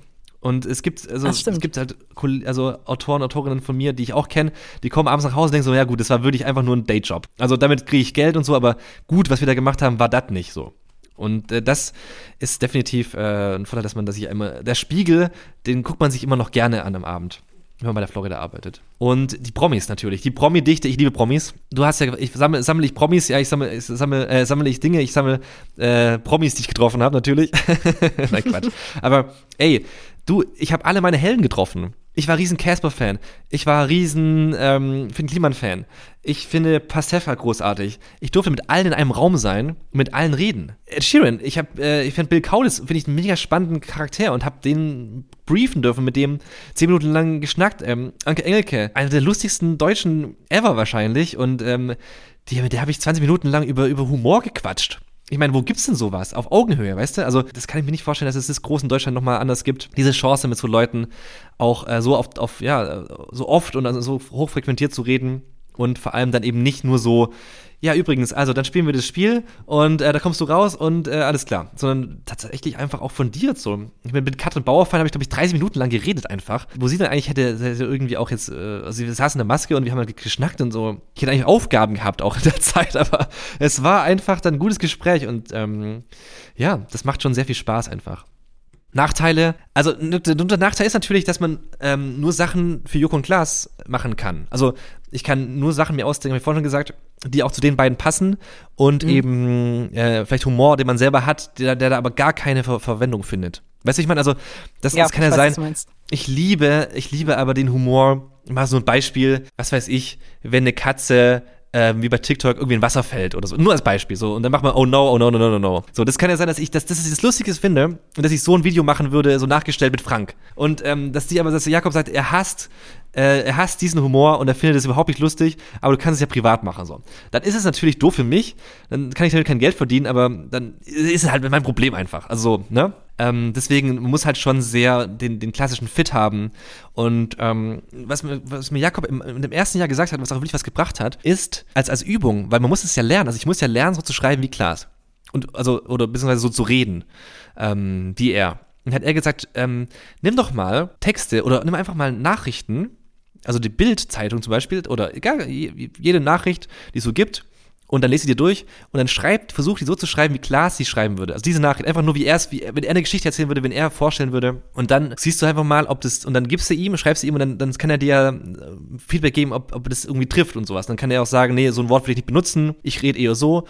Und es hilft total, wenn man, wenn man ihn dann so ein bisschen, wie den Podcast noch ein bisschen einfacher, einfach analysiert und sich überlegt, was er gerne sagt. Also zum Beispiel dieses, ähm, das, das war ja diesen Gag, dass er, ähm, dass es ja super findet, dass Deutschland noch jemanden gefunden hat, der noch flippiger ist als Angela Merkel mit Olaf Scholz. Dann hat er das Wort flippig benutzt. Das weiß nicht von mir, aber von, von dem Kollegen, der jetzt eben äh, Autor bei uns geworden ist. Der hat gesagt so, ey, er wusste, dass es Klaas lustig findet, einfach nur, weil er weiß, dass er flippig in dem Kontext das perfekte Wort für ihn ist. Einfach nur, ne? Also, dass man, dass man einfach so weiß, was sein Sprachgebrauch und sein Duktus ist. Wenn man das eben nicht schafft und es nicht kann und so, dann, dann ist man halt da falsch leider. Und das ist halt so ein bisschen, sagen wir, wenn man Nachteil, wenn man was, wenn man die Gnade im Heuhaufen finden will, wäre das sicher was, wo man sagt, wenn man damit jetzt nicht so klarkommt, wenn man eher lieber seinen eigenen Humor Farben mehr bespielen will, äh, wenn man da die, wenn man merkt, so ich kann, ich kann nur Schwarz und Weiß hier gerade aus meinem Malkasten benutzen, dabei habe ich hier irgendwie noch äh, eine bunte Palette, dann muss man woanders hingehen.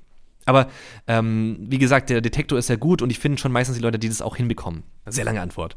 Für was sind die Vor- und Nachteile? Was auf jeden Fall Nachteil, also prinzipiell vom Privatfernsehen sind, sind ja Quoten. Merkt ihr den Quotendruck bei Late Night Berlin, also als Autoren oder Redakteurinnen mhm. oder so? Das unangenehme Thema. Jein. Wenn es gut läuft, äh, feiern wir uns natürlich ab. Da gibt Champagner ohne Ende. Nein, Quatsch.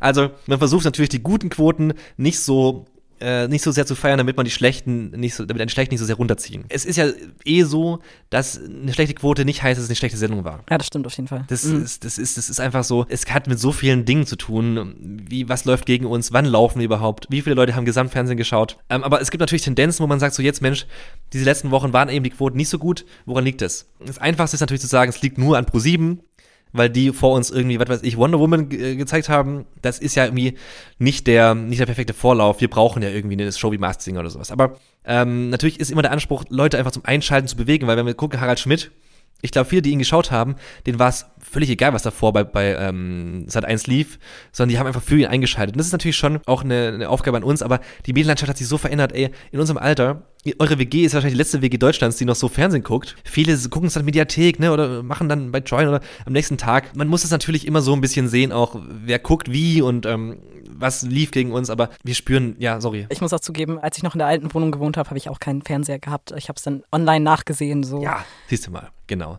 Ähm, das, das meine ich auch. Also, ähm, aber natürlich ist es immer wichtig, eine gute Quote zu haben, damit Pro7 ja, zufrieden ist, so. Aber ich, ich, ich wage jetzt, ähm, mir da keine Prognose abzugeben, aber ich glaube schon, dass das, weil ich es auch nicht weiß und auch natürlich keine Insights habe, aber ich glaube, Pro7, die wissen schon einzuschätzen und nur weil wir jetzt eine schlechte Quote haben in der einen Woche, ähm, sagen die jetzt nicht, wir müssen alles ändern. Wir müssen jetzt Glas äh, in einem roten was ist ich, Karnevalskostüm rauskommen lassen und der macht eine Büttenrede. Also so ist es nicht. Die, die furschen uns da auch nicht rein. Man denkt halt nur drüber nach, okay, pff, was weiß ich, macht man jetzt ähm, geht man schneller in den Matz rein oder sowas oder macht man das Stand-up kürzer oder wie auch immer. Also man, man macht sich so kleine Gedanken, aber an sich spüren wir das in der täglichen Arbeit gar nicht. Also mir wurde noch nie, hat niemand einen Satz gesagt, so ja, das bringt aber keine Quote. Wir machen schon auch irgendwie alles, so wir haben jetzt auch so ein Piece über Kryptowährung gemacht und das ist natürlich jetzt auch irgendwie ein bisschen nischig, so klar machen das viele, aber der ProSieben-Zuschauer, ob der jetzt da viel, viel versteht, Verständnis von Krypto hat, aber wir machen es einfach, weil wir irgendwie das popkulturell ein gutes Ding finden und was bei Halligalli immer sehr gut funktioniert hat, haben wir noch viel öfter gemacht, so Filmzitate einfach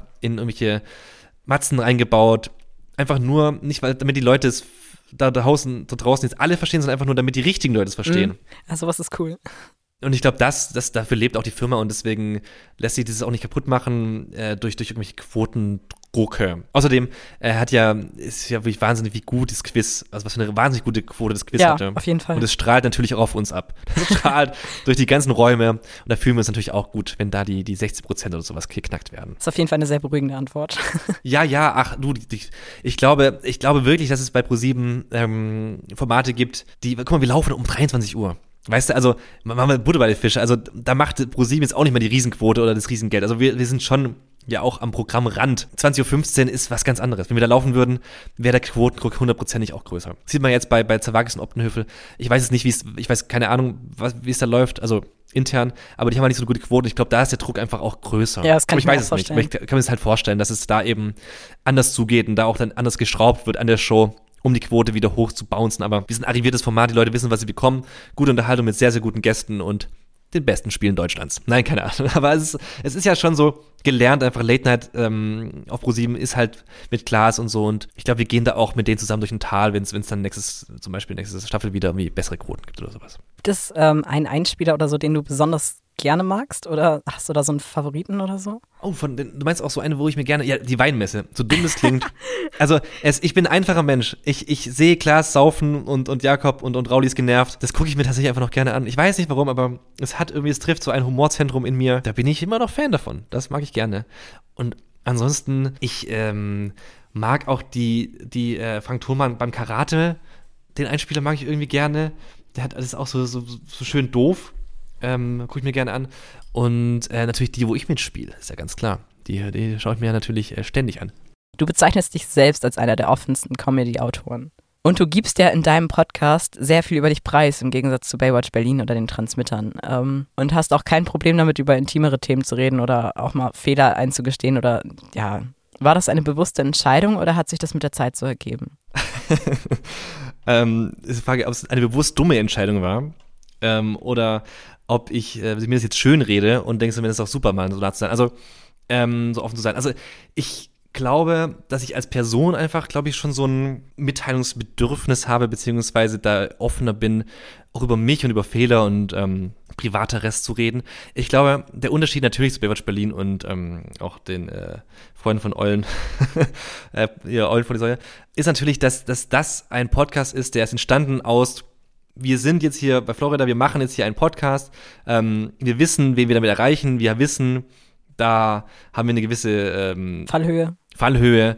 Und es ist ja klar, es wäre seltsam, wenn Basti da jetzt plötzlich erzählen würde, was nicht passiert ist, aber dass das irgendwie ein Angehöriger gestorben wäre oder sowas. Also es passt da nicht so rein, weil eben der, die Erwartungshaltung des Publikums ist eine ganz andere.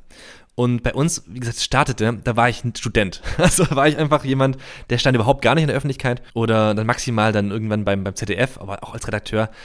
Es hat sich ja so entwickelt und ich bin aber dann mittlerweile bewusst damit, mir ist bewusst, ähm, dass das natürlich sehr viel ist, also teilweise auch, wie man gesagt, über eine Beziehung redet, die gescheitert ist, aber ich ja trotzdem denke, dass das unsere Zeit ja eine ist, wo man am besten über Dinge redet und ähm, ja, wenn man so ein Medium hat wie Podcast, wo man natürlich auch viel Spaß machen kann, aber natürlich auch ähm, Freunde findet, die einen sehr begleiten, beziehungsweise die, mit denen man gerne zuhört, für die man seine Zeit opfert, dann ähm, ist es ja auch was ein bisschen wie eine, wie eine, ja, wie gesagt, eine Freundschaft oder, oder eine, eine Nähe, die man auch gerne dann äh, wieder, wieder gibt. Und ich, ich sehe da mittlerweile, also ich sehe da, wir haben auch nicht so viele Hörerinnen, das heißt, ich, es, ist keine, es ist kein gemischtes Hackpublikum, dem ich da, den ich da äh, was voll sülze, wenn es wieder schlecht geht. Ähm, aber ich habe, ja, ich mir die Entscheidung einfach äh, bewusst getroffen, dass ich da gerne drüber rede und dass ich, also ich, das hier ist plaudert natürlich nichts aus, was ich nicht, nicht sagen darf, aber das sind alles Dinge, die von mir privat sind. Und ja, ich, ich, es ist einfach eine andere Herangehensweise an den Podcast, wie jetzt zum Beispiel die Kollegen von den Florida. Und ähm, er ist ja trotzdem auch sehr lustig an vielen Stellen. Hoffe ich jedenfalls. Ja, schon, ja. Das ist ja so eine, so eine, so eine, so eine bewusste Mischung aus, äh, aus, aus beidem. Aber ja, also ich, ja, ich denke, dass es, ähm, glaube ich, für mich ähm, ich nicht bereue, da offen zu sein. Ist auf jeden Fall ein schönes Alleinstellungsmerkmal. Also eine schöne ja. Abwechslung im Gegensatz zu anderen Podcasts. Ja, ich, ich genau, ich war ja so riesen Böhmi-Fan, sag ja selber. Mhm. Und ähm, dieses zynische, dieses dreimal gebrochene, dieses, ich habe eine Insta-Freundin in Berlin, ähm, Charlottenburg, äh, Bresserberg, das, das will ich mir nicht mehr anhören. Also ich bin Riesenfan auch, ähm, vielleicht bin ich deswegen auch so offen, deswegen höre ich super gerne Betreutes Fühlen. Ich weiß nicht, ob du den Podcast nee. kennst. Ähm, ist mit Atze Schröder und Leon Winscheid und äh, Dr. Leon Winscheid sogar. Und der ist ähm, Psychologe, aber auch so, sag ich mal, ich nenne, sie, ich nenne ihn gerne den Show-Psychologen, weil er auch ganz viel im Fernsehen ist und auch so Vorträge macht, wo er quasi anhand von Studien oder anhand von ähm, ja, Fällen über die Psyche redet und über die Menschen und die machen tatsächlich, ist auch gar nicht so weit weg von unserem Podcast, die machen auch immer ein Thema, so gemeinsam einsam zum Beispiel oder über Gefühle oder für immer verliebt, wenn man nicht loslassen kann oder wenn man hochsensibel ist. Also ganz viele ähm, Eifersucht, Liebe, also die machen ganz viele Themen auch, sind da aber auch sehr, sehr nah und, und ähm, versuchen da, also Atze Schröder in einer ganz anderen Rolle, versucht da tatsächlich auch privat zu sein und ähm, das, diese, ja, diese Rolle, die er da, diese Proletenrolle da komplett abzulegen. Deswegen kann ich sehr empfehlen. Und deswegen bin ich wahrscheinlich auch eher so von solchen Podcasts und von solchen, ähm, ja, Emotionsträgern, sage ich mal, also wahrhaftigen Emotionsträgern auch irgendwie getriggert worden, dass ich gesagt habe, Mensch, ich höre gerne zu. Und ey, mein liebster Podcast ist ja die, die, oder eine, also ne, sag mal, nicht mein liebster, aber eine Folge, die mich so krass ähm, Aufmerksamkeit gemacht hat auf diese anderen Welten, ist dieser Mädchen-Podcast oder Frauen-Podcast vom Radio Nukular, die da sechs Stunden lang über ihre äh, Beziehungen reden. Auch teilweise bedenklich auch was, was da so erzählt wird, aber einfach nur, dass sie sagen, okay, jetzt Hosen runter, das machen wir. Und es ist, glaube ich, immer noch die meistgehörteste Folge von, von diesem Podcast und hat wie so ein, also die ganze Welt so aufgerüttelt, die Podcast-Welt, dass man sagt, okay, man kann ja auch so über Dinge reden und so offen sein. Ich mag es total gern, wenn es andere machen und deswegen versuche ich es eben auch. Ja, auf jeden Fall. Und mir schreiben auch oft Leute, die sagen so, ey, krass, dass du darüber geredet hast, mir geht es auch so, aber ich würde, hätte niemals die Kraft oder das so zuzugeben und schön, dass es dir auch so geht oder sowas. Ne? Das, das hilft ja manchmal auch. Das ist ja auch so ein bisschen der Grund, warum wir das machen, weil uns unserer Meinung nach der Content halt irgendwo fehlt. Ja, absolut, genau. Also man hört viele Leute viel Selbstdarstellung so, aber. Ja, und wer lässt denn wirklich blicken? Also ne, ja. in dieser Instagram oder Instagramisierten Welt, wo, wo man ja äh, schon auch das alles scannt nach, ist es postable? Also wir gucken ja unseren Handyspeicher nicht mehr an und sagen so, Mensch, auch interessant, du jetzt nicht, also ich, aber viele ähm, gucken ja einfach nur, was kann ich, was kann ich posten, was kann ich verwerten, was ist gut genug für die WhatsApp-Familiengruppe und was muss quasi ähm, jetzt äh, präsentiert werden in der Welt. Und da mal sozusagen hier Blick hinter, dahinter, ist, glaube ich, ganz gesund irgendwie auch. Ne? Und je mehr Prominente das, glaube ich, auch machen, desto besser. Also Nora Tschirner, die offen ähm, über ihre ja, Depression spricht, muss man sagen, und sich da auch traut und sich da hinstellt und sagt, so, so ist es, ähm, ist mir tausendmal lieber als eine nur lustige Nora Tschirner, die aber nach Hause geht und dann sagt, ja, pass mal auf, ging mir aber eigentlich, ich war gar nicht so lustig drauf wie ich da jetzt äh, so getan habe. Ne? Also hat ja auch einen ganz großen gesellschaftlichen ja. Impact. Also wenn über solche Themen gerade auch von prominenten Personen Absolut, gesprochen ja, wird, ja. führt es ja auch zur Normalisierung. Genau. Und das und da, da tun wir im ganz ganz kleinen, also der Scheiterhaufen und ihr natürlich ein bisschen größeren, macht da euer Bestes, dass wir da. Ich glaube, wir sind kleiner als Sie. Wer weiß. ich rede nicht über äh, Hörerzahl. Genau. Also aber es ist doch schön, wenn man dann wenigstens so, also ja, man hat ja so eine kleine Fanbase oder mit Leuten, mit denen man dann über die Jahre hinwächst und sich immer wieder austauscht und da, allein dafür machen wir auch immer weiter. Ähm, macht auch Spaß so.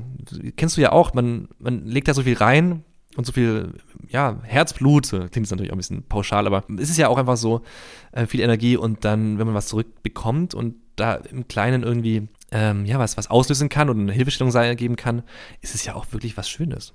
Klar trägt man damit auch immer so eine gewisse Verantwortung, aber ja, ich glaube, das ist ein anderes Thema. Das natürlich auch, ja. ja. Aber das ja. machen wir ein anderes Mal.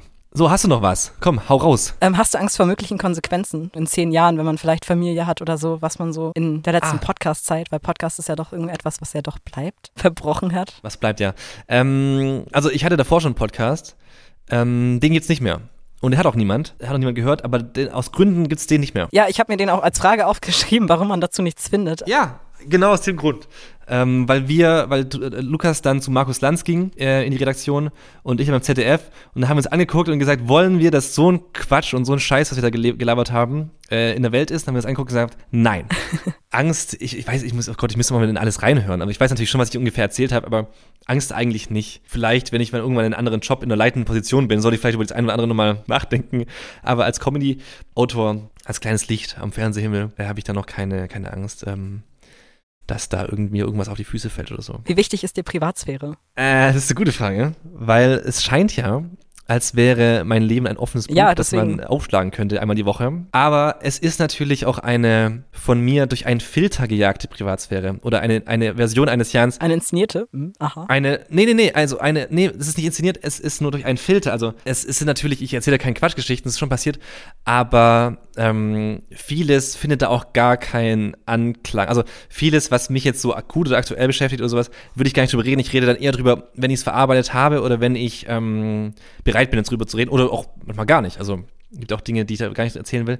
Aber weißt du, wenn ich da jetzt erzähle, dass ich irgendwie in eine Polizeikontrolle kam und da lag dann, mein Auto war voll gemüllt und da lag ein Cheeseburger und da war ein Hund und der hat den Cheeseburger gegessen und so, das ist ja einfach eine absurde Geschichte und das ist ja, also natürlich Privatleben, aber es ist ja nicht so, ähm, das, das, das hätte ich auf einer Bühne erzählen können, bei einem Stand-up quasi so. Die Privats, also wie, wie ich meinte, also mir ist es schon sehr wichtig, dass ich da ähm, auch die richtigen, also die, die Namen, die, die auch nicht genannt werden wollen, also in meinem Umfeld, aber auch die Geschichten, wo ich weiß, das ist, es ist garantiert nichts dafür, dass ich das auch schütze. Wie gesagt, da sehr bedacht bin mit den Geschichten, die ich erzähle und auch wenn ich über Leute rede, die immer davor fragen, ob ich die Geschichten erzählen darf. Meine Privatsphäre äh, ist mir natürlich wichtig, aber ich, wie gesagt, ich mache durch einen Filter oder destilliere ich quasi diese Geschichten raus, die privat sind, aber ich trotzdem teilen will. Gibt es Themen, über die du niemals in der Öffentlichkeit, zum Beispiel im Rahmen eines Podcasts, reden würdest?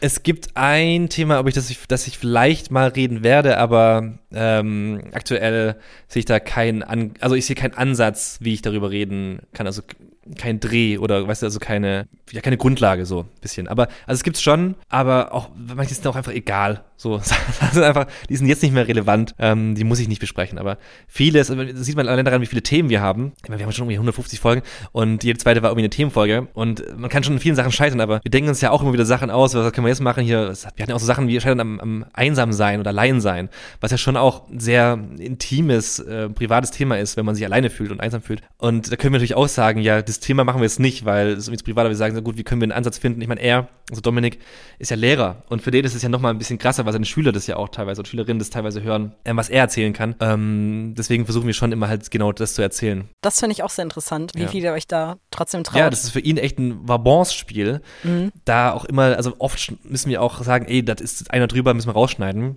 Einfach nur, weil, weil er sich da, also sein Gesicht ja irgendwie wahren muss. Mhm. Und äh, natürlich extrem wichtig ist, da eine Autorität zu bleiben. Weil Lehrer haben natürlich natürliche Autorität, einfach nur, weil sie da vorne stehen und Sachen vorstellen. Und wenn du die verlierst und, und Leute dann sagen, ja, haha, warst du wieder saufen am Wochenende und hast da irgendwie, ich übertreibe jetzt, ne, hast da irgendwie ähm, eine Frau angelacht, wenn wir jetzt über Dating reden würden, dann wäre das natürlich ähm, nicht dienlich seinem Job und seinem, seinem täglichen ähm, Arbeiten. Ja, das also. stimmt auf jeden Fall. Das war auch ein ganz großer Punkt, warum wir das halt anonym machen, weil ich ja am Anfang noch Lehramt studiert habe. Ja, voll, ja, das verstehe ich auch. Wir sind halt so reingerutscht und dann waren halt unsere, unsere zwei Dusselgesichter da auf dem, auf dem Bild.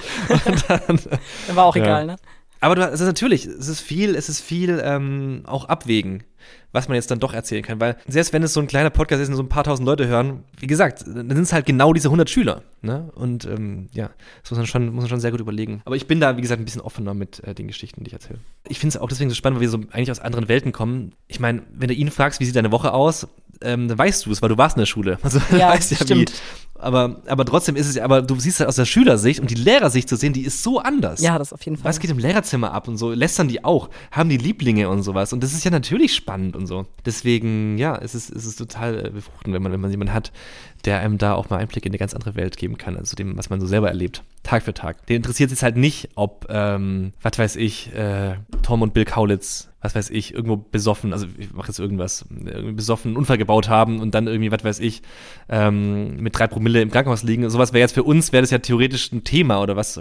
Und für ihn ist es halt so, ist mir scheißegal, Leute, ich habe eine Mathe-Klausur zu, zu korrigieren und so. Also, ne, das ähm, ist natürlich schon eine andere Welt.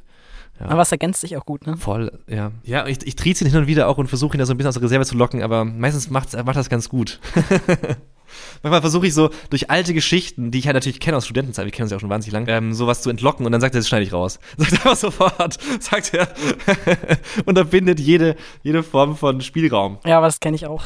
ja, ist ja auch okay. Deswegen hat man ja die Chance man lässt sich oft dazu verleiten, viel zu viel zu erzählen. So. Aber also bei uns mache ich halt den Schnitt und dann denke ich mir auch immer nur so im Nachhinein, jo, gut, ja. das äh, schneide ich raus. ja, aber ist auch, ein, ist auch ein Learning. Also bei ihm macht, also ich sag auch oft, ey, das musst du rausnehmen. Geht wirklich nicht, es geht zu weit. Und das ist aber auch okay. Also ich habe ja darüber erzählt bei Freunde, in einer, einer der, ich glaube im letzten Jahr habe ich darüber geredet, dass ich so eine Freundschaft hatte, die sehr, sehr eng war und dann ist sie auseinandergegangen und zwar fast wie das Ende von einer Beziehung. Mhm. Ja, und das habe ich natürlich so erzählt und man erzählt es so, aber man denkt ja gar nicht so drüber nach, ach ja, stimmt, die Person kann das ja auch hören und darauf reagieren. Mhm. Ne? Und dann ähm, kriegt man halt eine Nachricht und sagt so, so war das aus meiner Sicht und du hast es völlig falsch aufgefasst und so. Und dann denkt man so, ja, ja, stimmt, man ist ja gar nicht in so einem Raum, wo man einfach quasi, wie in einer Bühne, wo man quasi einfach nur den Leuten was erzählt, sondern es ist, ähm, ja, es ist dieses sogenannte Theater, in dem man das Publikum nicht sieht und nicht genau weiß, wer, wer sitzt eigentlich mit drin. Und äh, das ist schon immer auch wieder, wieder spannend, wie das dann doch ins, ins, ins Leben reinstrahlt, obwohl man es ja so ähm, eigentlich abgehakt hatte als eine traurige Geschichte und dann plötzlich ist es wieder auf dem Tisch. Also es hat schon auch einen Impact irgendwie, was man da erzählt, so dumm das klingt. Welche Podcasts hörst du, warum? Würdest du sagen, dass du viele Podcasts hörst und hast du Empfehlungen? Ich kann ja mal, pass mal auf, ich öffne jetzt Spotify, weil mein Handy liegt hier rum und da gibt es ja diese tolle Funktion namens Podcasts und Shows und da wird ja quasi ähm, vermerkt, was man alles abonniert hat. Da kann ich auch mal durchgehen. Also, ich höre, äh, was, also was man wirklich mal sagen muss, es klingt jetzt weird, aber ich höre ganz viel Podcasts von Leuten, die ich privat kenne. Und das ist wirklich weird. Ich höre einfach meinen Chefs dabei zu privat, wie sie privat mehr oder weniger reden und ich, und ich höre die ja auch, also täglich in der Arbeit. Also Baywatch Berlin höre ich mir alles an, weil ich es einfach einen der besten, handwerklich besten Podcasts finde, aber es ist irgendwie auch schon seltsam. Ja, das kann ich mir vorstellen. Wenn man so viel dann irgendwie auch mit seinen Chefs da irgendwie so zu tun hat und so. Das gleiche ist ja mit Gemischtes Hack. Ich bin ja mit Tommy befreundet, das heißt, ich weiß Sachen über ihn, die er mir nicht erzählt hat, aber auf die ich trotzdem immer reagieren kann. Also es ist ja so, als hätte er sie mir erzählt. Und ich denke ja so, Moment, aber die wissen ja auch eine Million andere Leute quasi. Und dann ist das ist einfach so eine weirde Situation, wenn, wenn man was so Freunde hat, die dann, äh, ja, die einem da quasi was erzählen. Ähm, dann höre ich ähm, sehr gerne, ich bin immer noch ein, ich bin ein kleiner Fußballfreund immer noch geblieben. Deswegen höre ich Fußball MML. Das ist äh, einfach von Micky Beisenherz äh, mit zwei, mit Lukas Vogelsang und Mike Nöcker. Die reden mehr oder weniger über Fußball, aber eigentlich auch ganz viel Popkultur und sind wahnsinnig schlagfertig und lustig. Ähm, und dann, wie gesagt, betreutes Fühlen habe ich schon gesagt. Und ähm, hin und wieder kommt ein bisschen drauf an, ähm, auf den Gast Hotel Matze. Höre ich mir einfach natürlich einfach so für die, wenn mich ein Gast interessiert, mhm. Ähm, Höre ich da mal rein. Gut, Fest und Flauschig natürlich auch. Ähm, und sehe ich hier noch irgendwas Spannendes?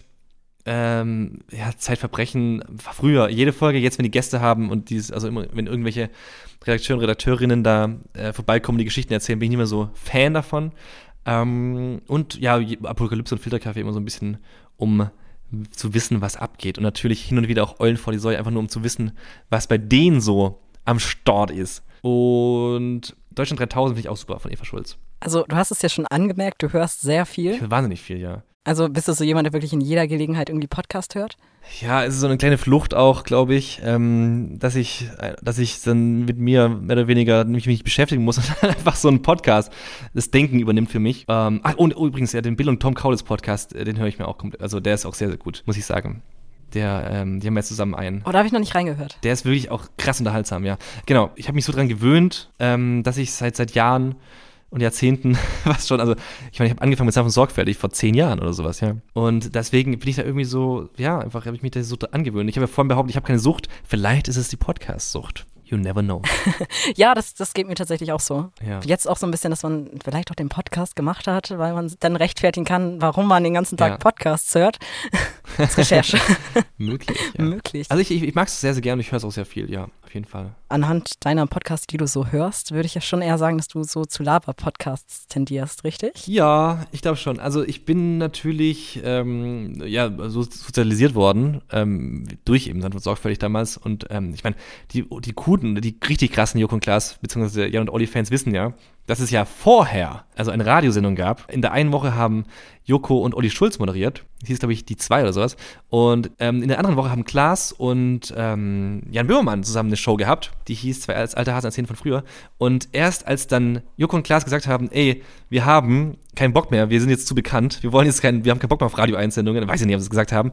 Da haben wir dann gesagt, ja gut, dann machen halt wir zwei einen Podcast, also Jan und Olli. Und erst so ist quasi dann äh, dieses Flaggschiff der Podcast-Unterhaltung, äh, sorgfältig und später fest und flauschig entstanden. Und da habe ich schon, da habe ich schon, das habe ich schon gehört damals. So früh war ich dabei. Und ich habe auch die Late Line gehört immer von Jan, Jan Böhmermann. Also deswegen, ich habe das irgendwie schon super lang.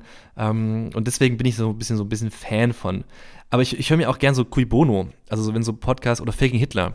Wenn es so Podcasts gibt, wo so Reportagen ähm, mal vorgestellt werden, dann höre ich mir das auch sehr gerne an. Und halt Verbrechen wahrscheinlich. Ja, genau. Ja, aber interessant. Highlights aus deiner Zeit als Podcaster? Naja, also die Gäste sind immer Highlights, muss ich sagen. Also ich, also wir hatten jetzt auch länger keine, aber das Highlight war auf jeden Fall, als Stefan Tietze, Tietze da war, weil ich ja ein Riesenfan, wie gesagt, war. Und äh, ich glaube, die fünfte Folge oder sowas war er schon zu Gast. Und das, das sind auf jeden Fall immer meine Highlights, weil ich dann, ähm, weißt du, es ist so, wenn, wenn ich Sachen für Klaas recherchiere und auch Interviews habe ich schon gemacht und so, dann mache ich das alles und bereite es vor, aber am Ende stellt er die Fragen und hat er quasi so seine Ideen, wie er das Interview führen will. Und wenn ich einen Gast habe, wie Stefan, wie Aurel, wie auch Valentine, die da war, ähm, und Christine Wake, dann, dann habe ich alles selbst in der Hand und ich kann das Interview führen, mit Dominik zusammen natürlich, aber, und das ist schon sehr befriedigend, so dumm das klingt, wenn man, wenn man einfach mal sagt, so, kann ich's machen und so werden meine Ideen. Und das macht schon, ja, was her, sage ich mal, ähm, auch persönlich, wenn man sich dann so da ausleben kann und darf. Ja, das stimmt auf jeden Fall. Ja, das sind auf jeden Fall die, die, Highlights, die mir jetzt so spontan einfallen, auf jeden Fall. Immer diese, ja. Und ähm, Highlight ist immer, wenn, wenn man eine positive Be Bewertung bekommt. wenn irgendjemand sagt, höre ich gerne. Das freut mich immer, immer, immer sehr, sehr wirklich und ich freue mich, beantworte dann auch immer alles, wenn, wenn da irgendwie in so eine Richtung was im Postfach landet. Einerseits denkt man immer, man macht es hauptsächlich für sich und so und es ist ja auch irgendwie, gerade mit der Person, mit der man den Podcast macht, ist es ja auch irgendwie eine besondere Zeit, weil man sich sonst, also ich hätte mit ja. ähm, meiner Podcast-Kollegin nicht so viel Kontakt, wenn wir nicht quasi dazu gezwungen wären, in Anführungszeichen regelmäßig den Podcast aufzuzeichnen. Ja, total, ist schön, ne? Ja. Mega schön, aber andererseits, wenn man dann auch noch Rückmeldungen bekommt, freut man sich natürlich doppelt. Ja, so sehe ich das auch. Also das sind schon meine Highlights. Die Leute, der Applaus äh, ist für mich wirklich das, äh, der, der Balsam für die Seele und das, das Geld quasi, also das, das, mich, das mich quasi dann mit, mit guten Gefühlen bezahlt, äh, in dem Fall. Und ja, wir verdienen natürlich damit kein Geld, sondern macht es einfach nur just for fun. Ja, also wir machen zusätzlich noch so einen Patreon-Account, wo wir halt so ein bisschen Folgen zusätzlich mal ah, reingehauen ja, haben. Aber da ist ja. echt immer so ein bisschen schlechtes Gewissen, dass man sich denkt, okay, die zahlen monatlich was, damit man da was, warum? Die, wir reden ja nur ja, so. Wofür? Stimmt, hat ja, irgendwie jetzt keinen großen Mehrwert. Stimmt, ja. Man macht sich selber klein irgendwie so, ja. Ne? aber ja. Aber eigentlich, ja, wenn, wenn Leute Bock drauf haben, why not?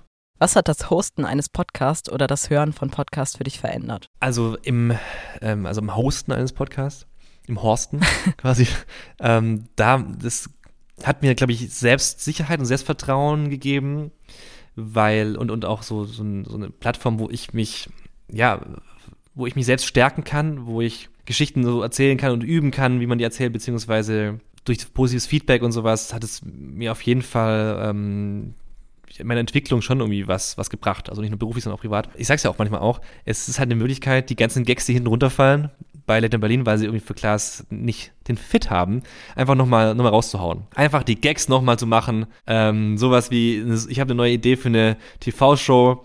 Ähm, es hat was, also die Leute lieben äh, Tiere und die Leute lieben aber auch, es war so eine Zeit, wo, wo Inka Bause ganz viele Sendungen hatte bei RTL, sagte hier, Tiere suchen Inka Bause. Einfach anstatt Tiere suchen ein Zuhause. Und so einfach so, so dumme Wortspiel-Gags mhm. oder was weiß ich, Mario Bart äh, schlägt auf. Also, dass er quasi Teller einfach auf, aufschlägt. Und so dummes Quatsch-Gedöns einfach, dass man da so die Möglichkeit hat, da einfach so mal einen rauszuhauen oder keine Ahnung. Das ist schon ähm, die Möglichkeit einfach, dass, dass es für mich ähm, ein Ventil ist, um so B-Ideen und C-Ideen einfach so rauszuhauen und zu hören. Es gibt mir irgendwie Dinge, auf die ich mich freuen kann. Ich finde es sehr selten geworden, dass man ein festes Ziel hat in der Woche, wo man sagt, so, wenn das passiert, dann bin ich glücklich. Früher war es wahrscheinlich beim Fernsehen auch öfters, wenn man gesagt hat, Mensch, wenn, wenn das läuft, dann gucke ich mir gerne an. Und so ist es jetzt eben, wenn jeden Monat, also jeden Tag kommt ja irgendein Podcast, den ich höre raus. Dann freue ich mich jeden Tag darüber, ach, ich kann nicht diese Folge hören. Also, also ich weiß, sonntags, fest und flauschig, das ist irgendwie, das, das, das ist Endorphinausschüttung, so dumm das klingt, weil ich, weil ich den beiden gerne zuhöre und auch bei anderen.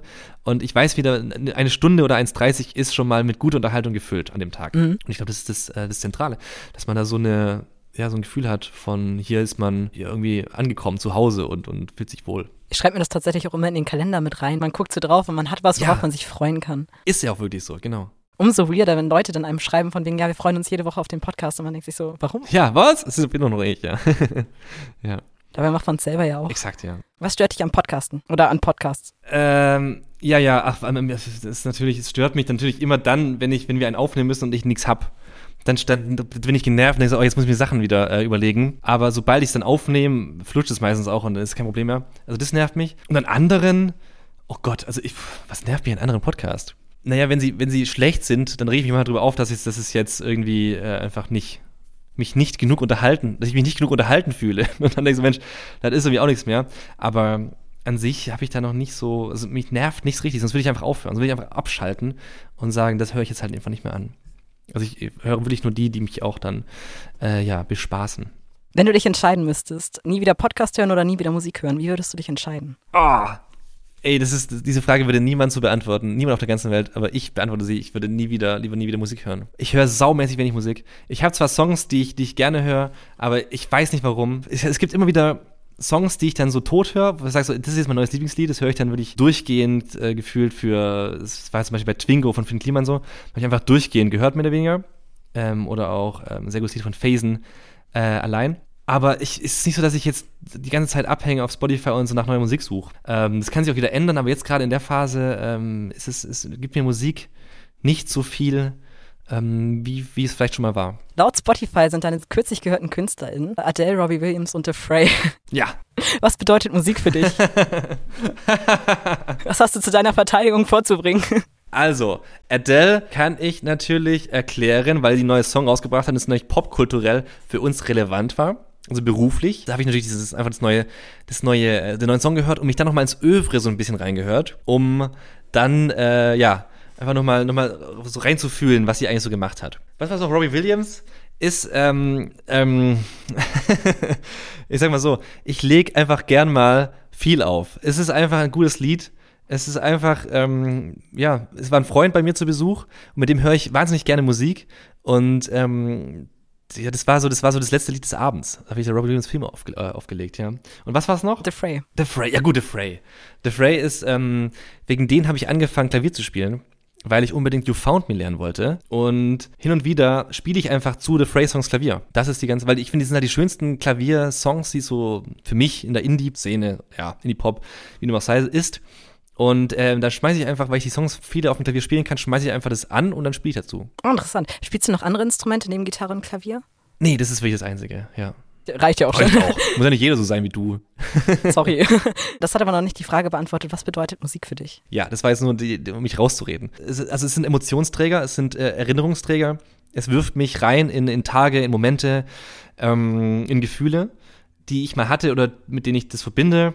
Ähm, und deswegen höre ich auch sehr bewusst Musik, wenn ich in der Stimmung dazu bin. Mm, also ja. angenommen, ich laufe, es ist so, es ist so ein Frühlingstag, es ist so zum ersten Mal so über, sag mal, über 20 Grad. Dann habe ich so eine Playlist, da weiß ich ganz genau, welche Songs ich jetzt hören muss, um mich in so ein bestimmtes Gefühl zu manövrieren. Dass ich quasi auch so beschwingt, leicht melancholisch, aber auch so euphorisch durch die Berliner, ja, langsam grüner werdenden, ja, Straßen äh, flaniere. Und also da bedeutet es mir dann sehr, sehr viel, weil ich mich dann, also wie gesagt, das, das muss dann quasi wirklich wie so ein Verstärker, als würde so eine Gitarre einstecken und plötzlich klingt die halt einfach viel besser als so einfach nur so eine E-Gitarre, auf der man irgendwie ohne ähm, rumhumpelt. Also es, das ist schon für mich so ein schönes Bild auf jeden ähm, Fall. Ja. ja. so ein ganz großes, ganz großes ähm, ja Emotions äh, Sammelsurium die ich da abrufen kann. Erwischst du dich auch manchmal dabei, dass wenn du jetzt zum Beispiel sehr traurig bist oder so, das halt einfach nochmal durch Musik extrem verstärkst oder so? Na klar, ständig. Es ist dann so, ich mache den Witz immer, dass im, im, Podcast, dass mein Lieblingslied Fix You ist von, von Coldplay. Und immer dieser, you try your best. Und dann, ähm, ich höre das wirklich, wenn ich, wenn ich merke, so jetzt gerade, ich habe echt gerade einen Down, dann höre ich das. Und es gibt so eine, so eine absurde Umkehr der Gefühle dann da wird wirklich aus Melancholie Euphorie, weil ich dann so ergriffen bin von mir selbst und von meinen Tränen, die dann so mein Gesicht runter, Tears stream down your face. Ähm, dann, dann ist es irgendwie, dann ist es wie eine Heilung, dann ist es wie eine Reinigung und dann geht's auch wieder. Also ich bin natürlich, ich bin Musik ist wie gesagt, also ich bin nicht jemand, der jetzt einfach sagt, ich höre jetzt Musik so im Hintergrund gedudel. Also wenn ich arbeite, höre ich keine Musik, sondern ich höre sie sehr bewusst. Mhm. Und zum Feiern natürlich, aber pff, Wie oft gehe ich noch feiern? Also, das kannst du auch an deiner Hand abzählen. Gerade zur aktuellen Situation. Ja, es muss auch nicht. Nur weil es wieder auf ist, muss man ja, ja. auch nicht da jetzt hier. Ähm Was war dein letztes Konzert? Mein letztes Konzert? Lass mich nach. Ja, gut, war Coldplay. Wobei, äh, also sag mal, so richtig Konzert war Sam Fender ähm, in der Columbia Halle in Berlin und zwar vor Corona. Das war ganz, das war wirklich im Februar und äh, ich, bin, ich liebe Gitarrenmusik und das war ein sehr schönes, ähm, wohliges Konzert mit tollen Songs. Ähm, das war vor Corona, das letzte richtige Konzert, ja, mit richtig vielen Menschen und so. Ja, krass. Konzert ist mittlerweile auch schon so was Abstraktes geworden, ne? Sehr abstrakt, ja. Weißt du noch, was dein letztes Festival war? Bist du Festivalgänger oder eher nicht? Ich war früher großer Festivalgänger. Ich war sehr oft auf dem Southside Festival. Das ist ja bei uns in der Nähe bei Tuttlingen. Ich komme aus Reutlingen, ist so eine Stunde entfernt. Und da war ich, glaube ich, so fünf, sechs Mal in a row. Quasi back to back jedes Jahr. Aber mein letztes war, glaube ich, ich glaube, das Kosmonaut ähm, vor zwei Jahren oder so. Mhm. Das gibt's auch nicht mehr, ne? Das war das letzte. Nee, gibt's auch nicht mehr, aber das war, das war sehr, sehr schön, muss man sagen. Es ist sehr schön gelegen am See. Und seitdem nicht mehr. Ich fühle mich irgendwie nicht mehr so richtig ready to party. Ich habe irgendwie, es bin so entwachsen so ein bisschen, diese Vorstellung von drei Tage durch äh, saufen und, und äh, Musik hören. Also ich, ich liebe Konzerte, aber hm. also ich habe Tickets für Southside nächstes Jahr. Ich habe mir so breitschlagen lassen von einem Freund, mit dem ich früher mal war. Und ähm, das war wahnsinnig teuer. Einfach mal schauen, ob ich da hingehe. Aber ich glaube schon. Mal gucken. Aber wir würden dann in, im Hotel schlafen. Also langweilig. wir haben keine Kraft mehr für Zeltplatz. Ja, natürlich langweilig, klar. Aber ja.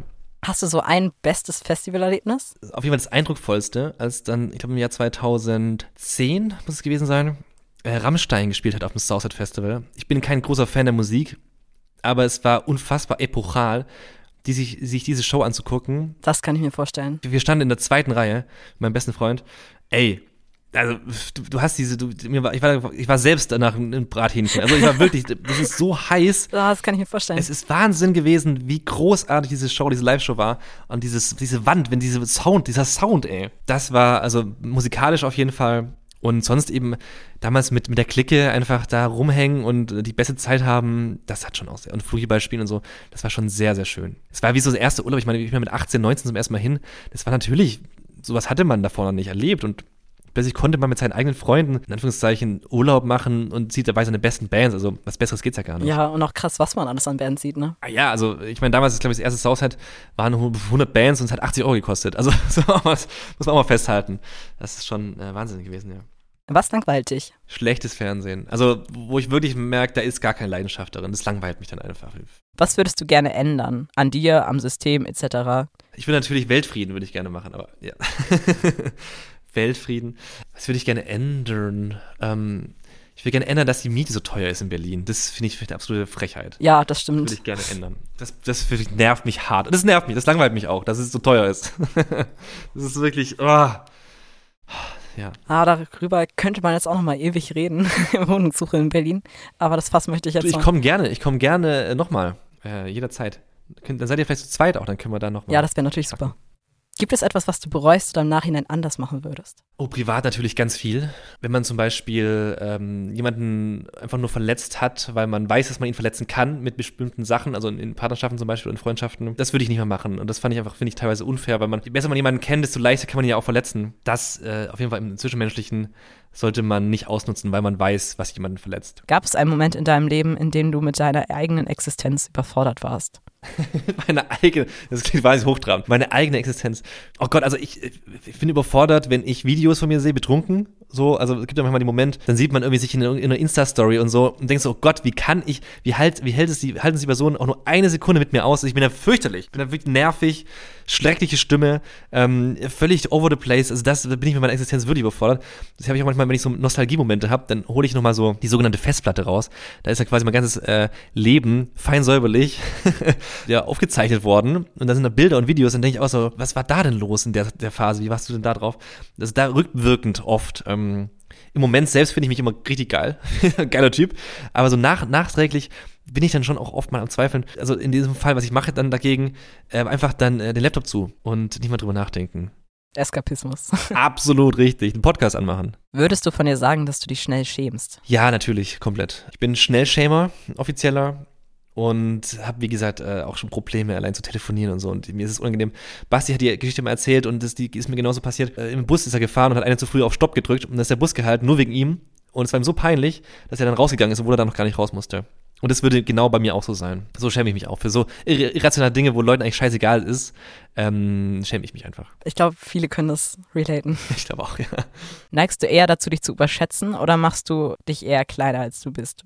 Das ist tagesformabhängig. Es gibt Dinge, wo ich weiß, dass ich, dass ich was kann und dass ich, glaube ich, ein gutes Talent habe. Und dann bin ich wieder total, ähm, ja, am, am struggeln und überlegen, ähm, die Sachen, die ich tue, die richtig sind. Also ich beschätze mich eigentlich nicht so richtig. Ich, ich kann das, glaube ich, ganz gut einschätzen und, und bin dann eher noch einmal zu oft am Zweifeln und ähm, ja, als dass ich jetzt, dass ich jetzt irgendwo in den Traum reinkomme und sage, pass auf, ich bin der geilste Macker hier. Ich äh, stecke euch alle locker in die Tasche. So, also bin ich eigentlich nicht. Wir waren ja eben schon mal kurz bei dem Thema Dating. Wie kommt man auf die Idee, sich bei Take Me Out zu bewerben? äh, also ich finde es natürlich unfassbar trashig und ich will eigentlich nur, ich habe die These aufgestellt, dass ich es nicht überlebe, dass quasi, dass ich da, ich bin der absolut falsche Typ für eine, für eine Show wie das. Also ich bin alles, was, also ich, nicht, weil ich jetzt so ultra unattraktiv bin, sondern einfach, weil das, was ich ausstrahle, sehr über die inneren Werte kommt. Und da geht es natürlich nur übers Äußere. Und dann habe ich die These aufgestellt, wenn ich da mitmachen würde, würden innerhalb von, von einer Runde würden alle Lichter ausgehen. Und Dodo hat gesagt, nein, da bleiben drei. Und ich will eigentlich nur den Proof haben, was passiert. Aber ich glaube, dass es ja geskriptet ist. Deswegen würde ich nicht eindrücken. Aber wir werden es herausfinden. Ich will mich da bewerben, einfach nur, um es mal herauszufinden. Und ob ich da reinkomme mit meinem, meiner Andersartigkeit quasi, dadurch, dass ich halt kein Sixpack habe und ähm, jetzt da irgendwie, was weiß ich, kann drei Sätze geradeaus sagen. Also das, das, sind eher andere Männer gefragt, andere Stärken, sag ich mal. Ich bin gespannt. Also ich, ich finde es einfach nur spannend, mal da mitzumachen. Aber ich finde es so schade, dass Ralf Schmitz da nicht mehr ist. Den, den hätte ich ja gern. Den fand ich ja super. Was macht einen Menschen sympathisch? Ah, äh, Empathie und Humor. Wie heißen Schmittis Katzen? Fine und K. Möchtest du unseren ZuhörerInnen noch irgendwas mit auf den Weg geben? Äh, Later Berlin, jeden Dienstag gegen 22.30 Uhr auf Pro7.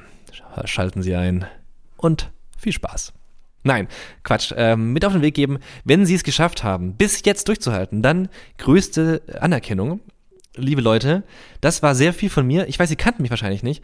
Jetzt äh, wissen Sie sehr viel von mir. Wenn Sie noch ein bisschen mehr wissen wollen oder nicht, also komplett erschlagen sind, dann hören Sie gerne mal meinen Podcast rein. Oder auch nicht, ist auch okay.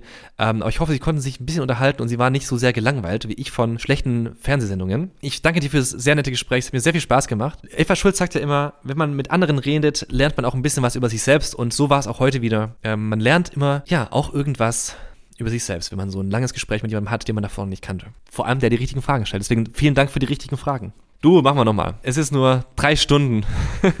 Schneid da mal gute zehn Minuten raus, bitte. Ich werde es versuchen. Oh Gott. Ja. Wir haben im Podcast eine Rubrik, die nennt sich Dauerschleife der Woche. Da packen wir die Songs, die wir die Woche über am häufigsten gehört haben, auf eine Playlist. Und deswegen würde ich dich mal fragen, ah, ja. was ist dann deine Dauerschleife der Woche? Meine äh, sogenannte Dauerschleife der Woche, ich, muss grad, ich versuche Zeit zu schinden. Ähm, Kannst auch schnell bei Spotify nachgucken. Ja, genau, deswegen wollte ich mal Spotify öffnen, ja. Oh, es ist immer noch krass. Es ist tatsächlich, ähm, weil ich einfach diesen Song so gut finde. Er ist schon ein bisschen älter. Es war von John Mayer, Last Train Home, tatsächlich. Den habe ich diese Woche wieder gut gepumpt. Ähm, auf dem neuen Album. Ist so ein bisschen eine Anlehnung an die 80s. Und ist einfach ein, ist einfach ein, ist ein Banger. Ein guter Song.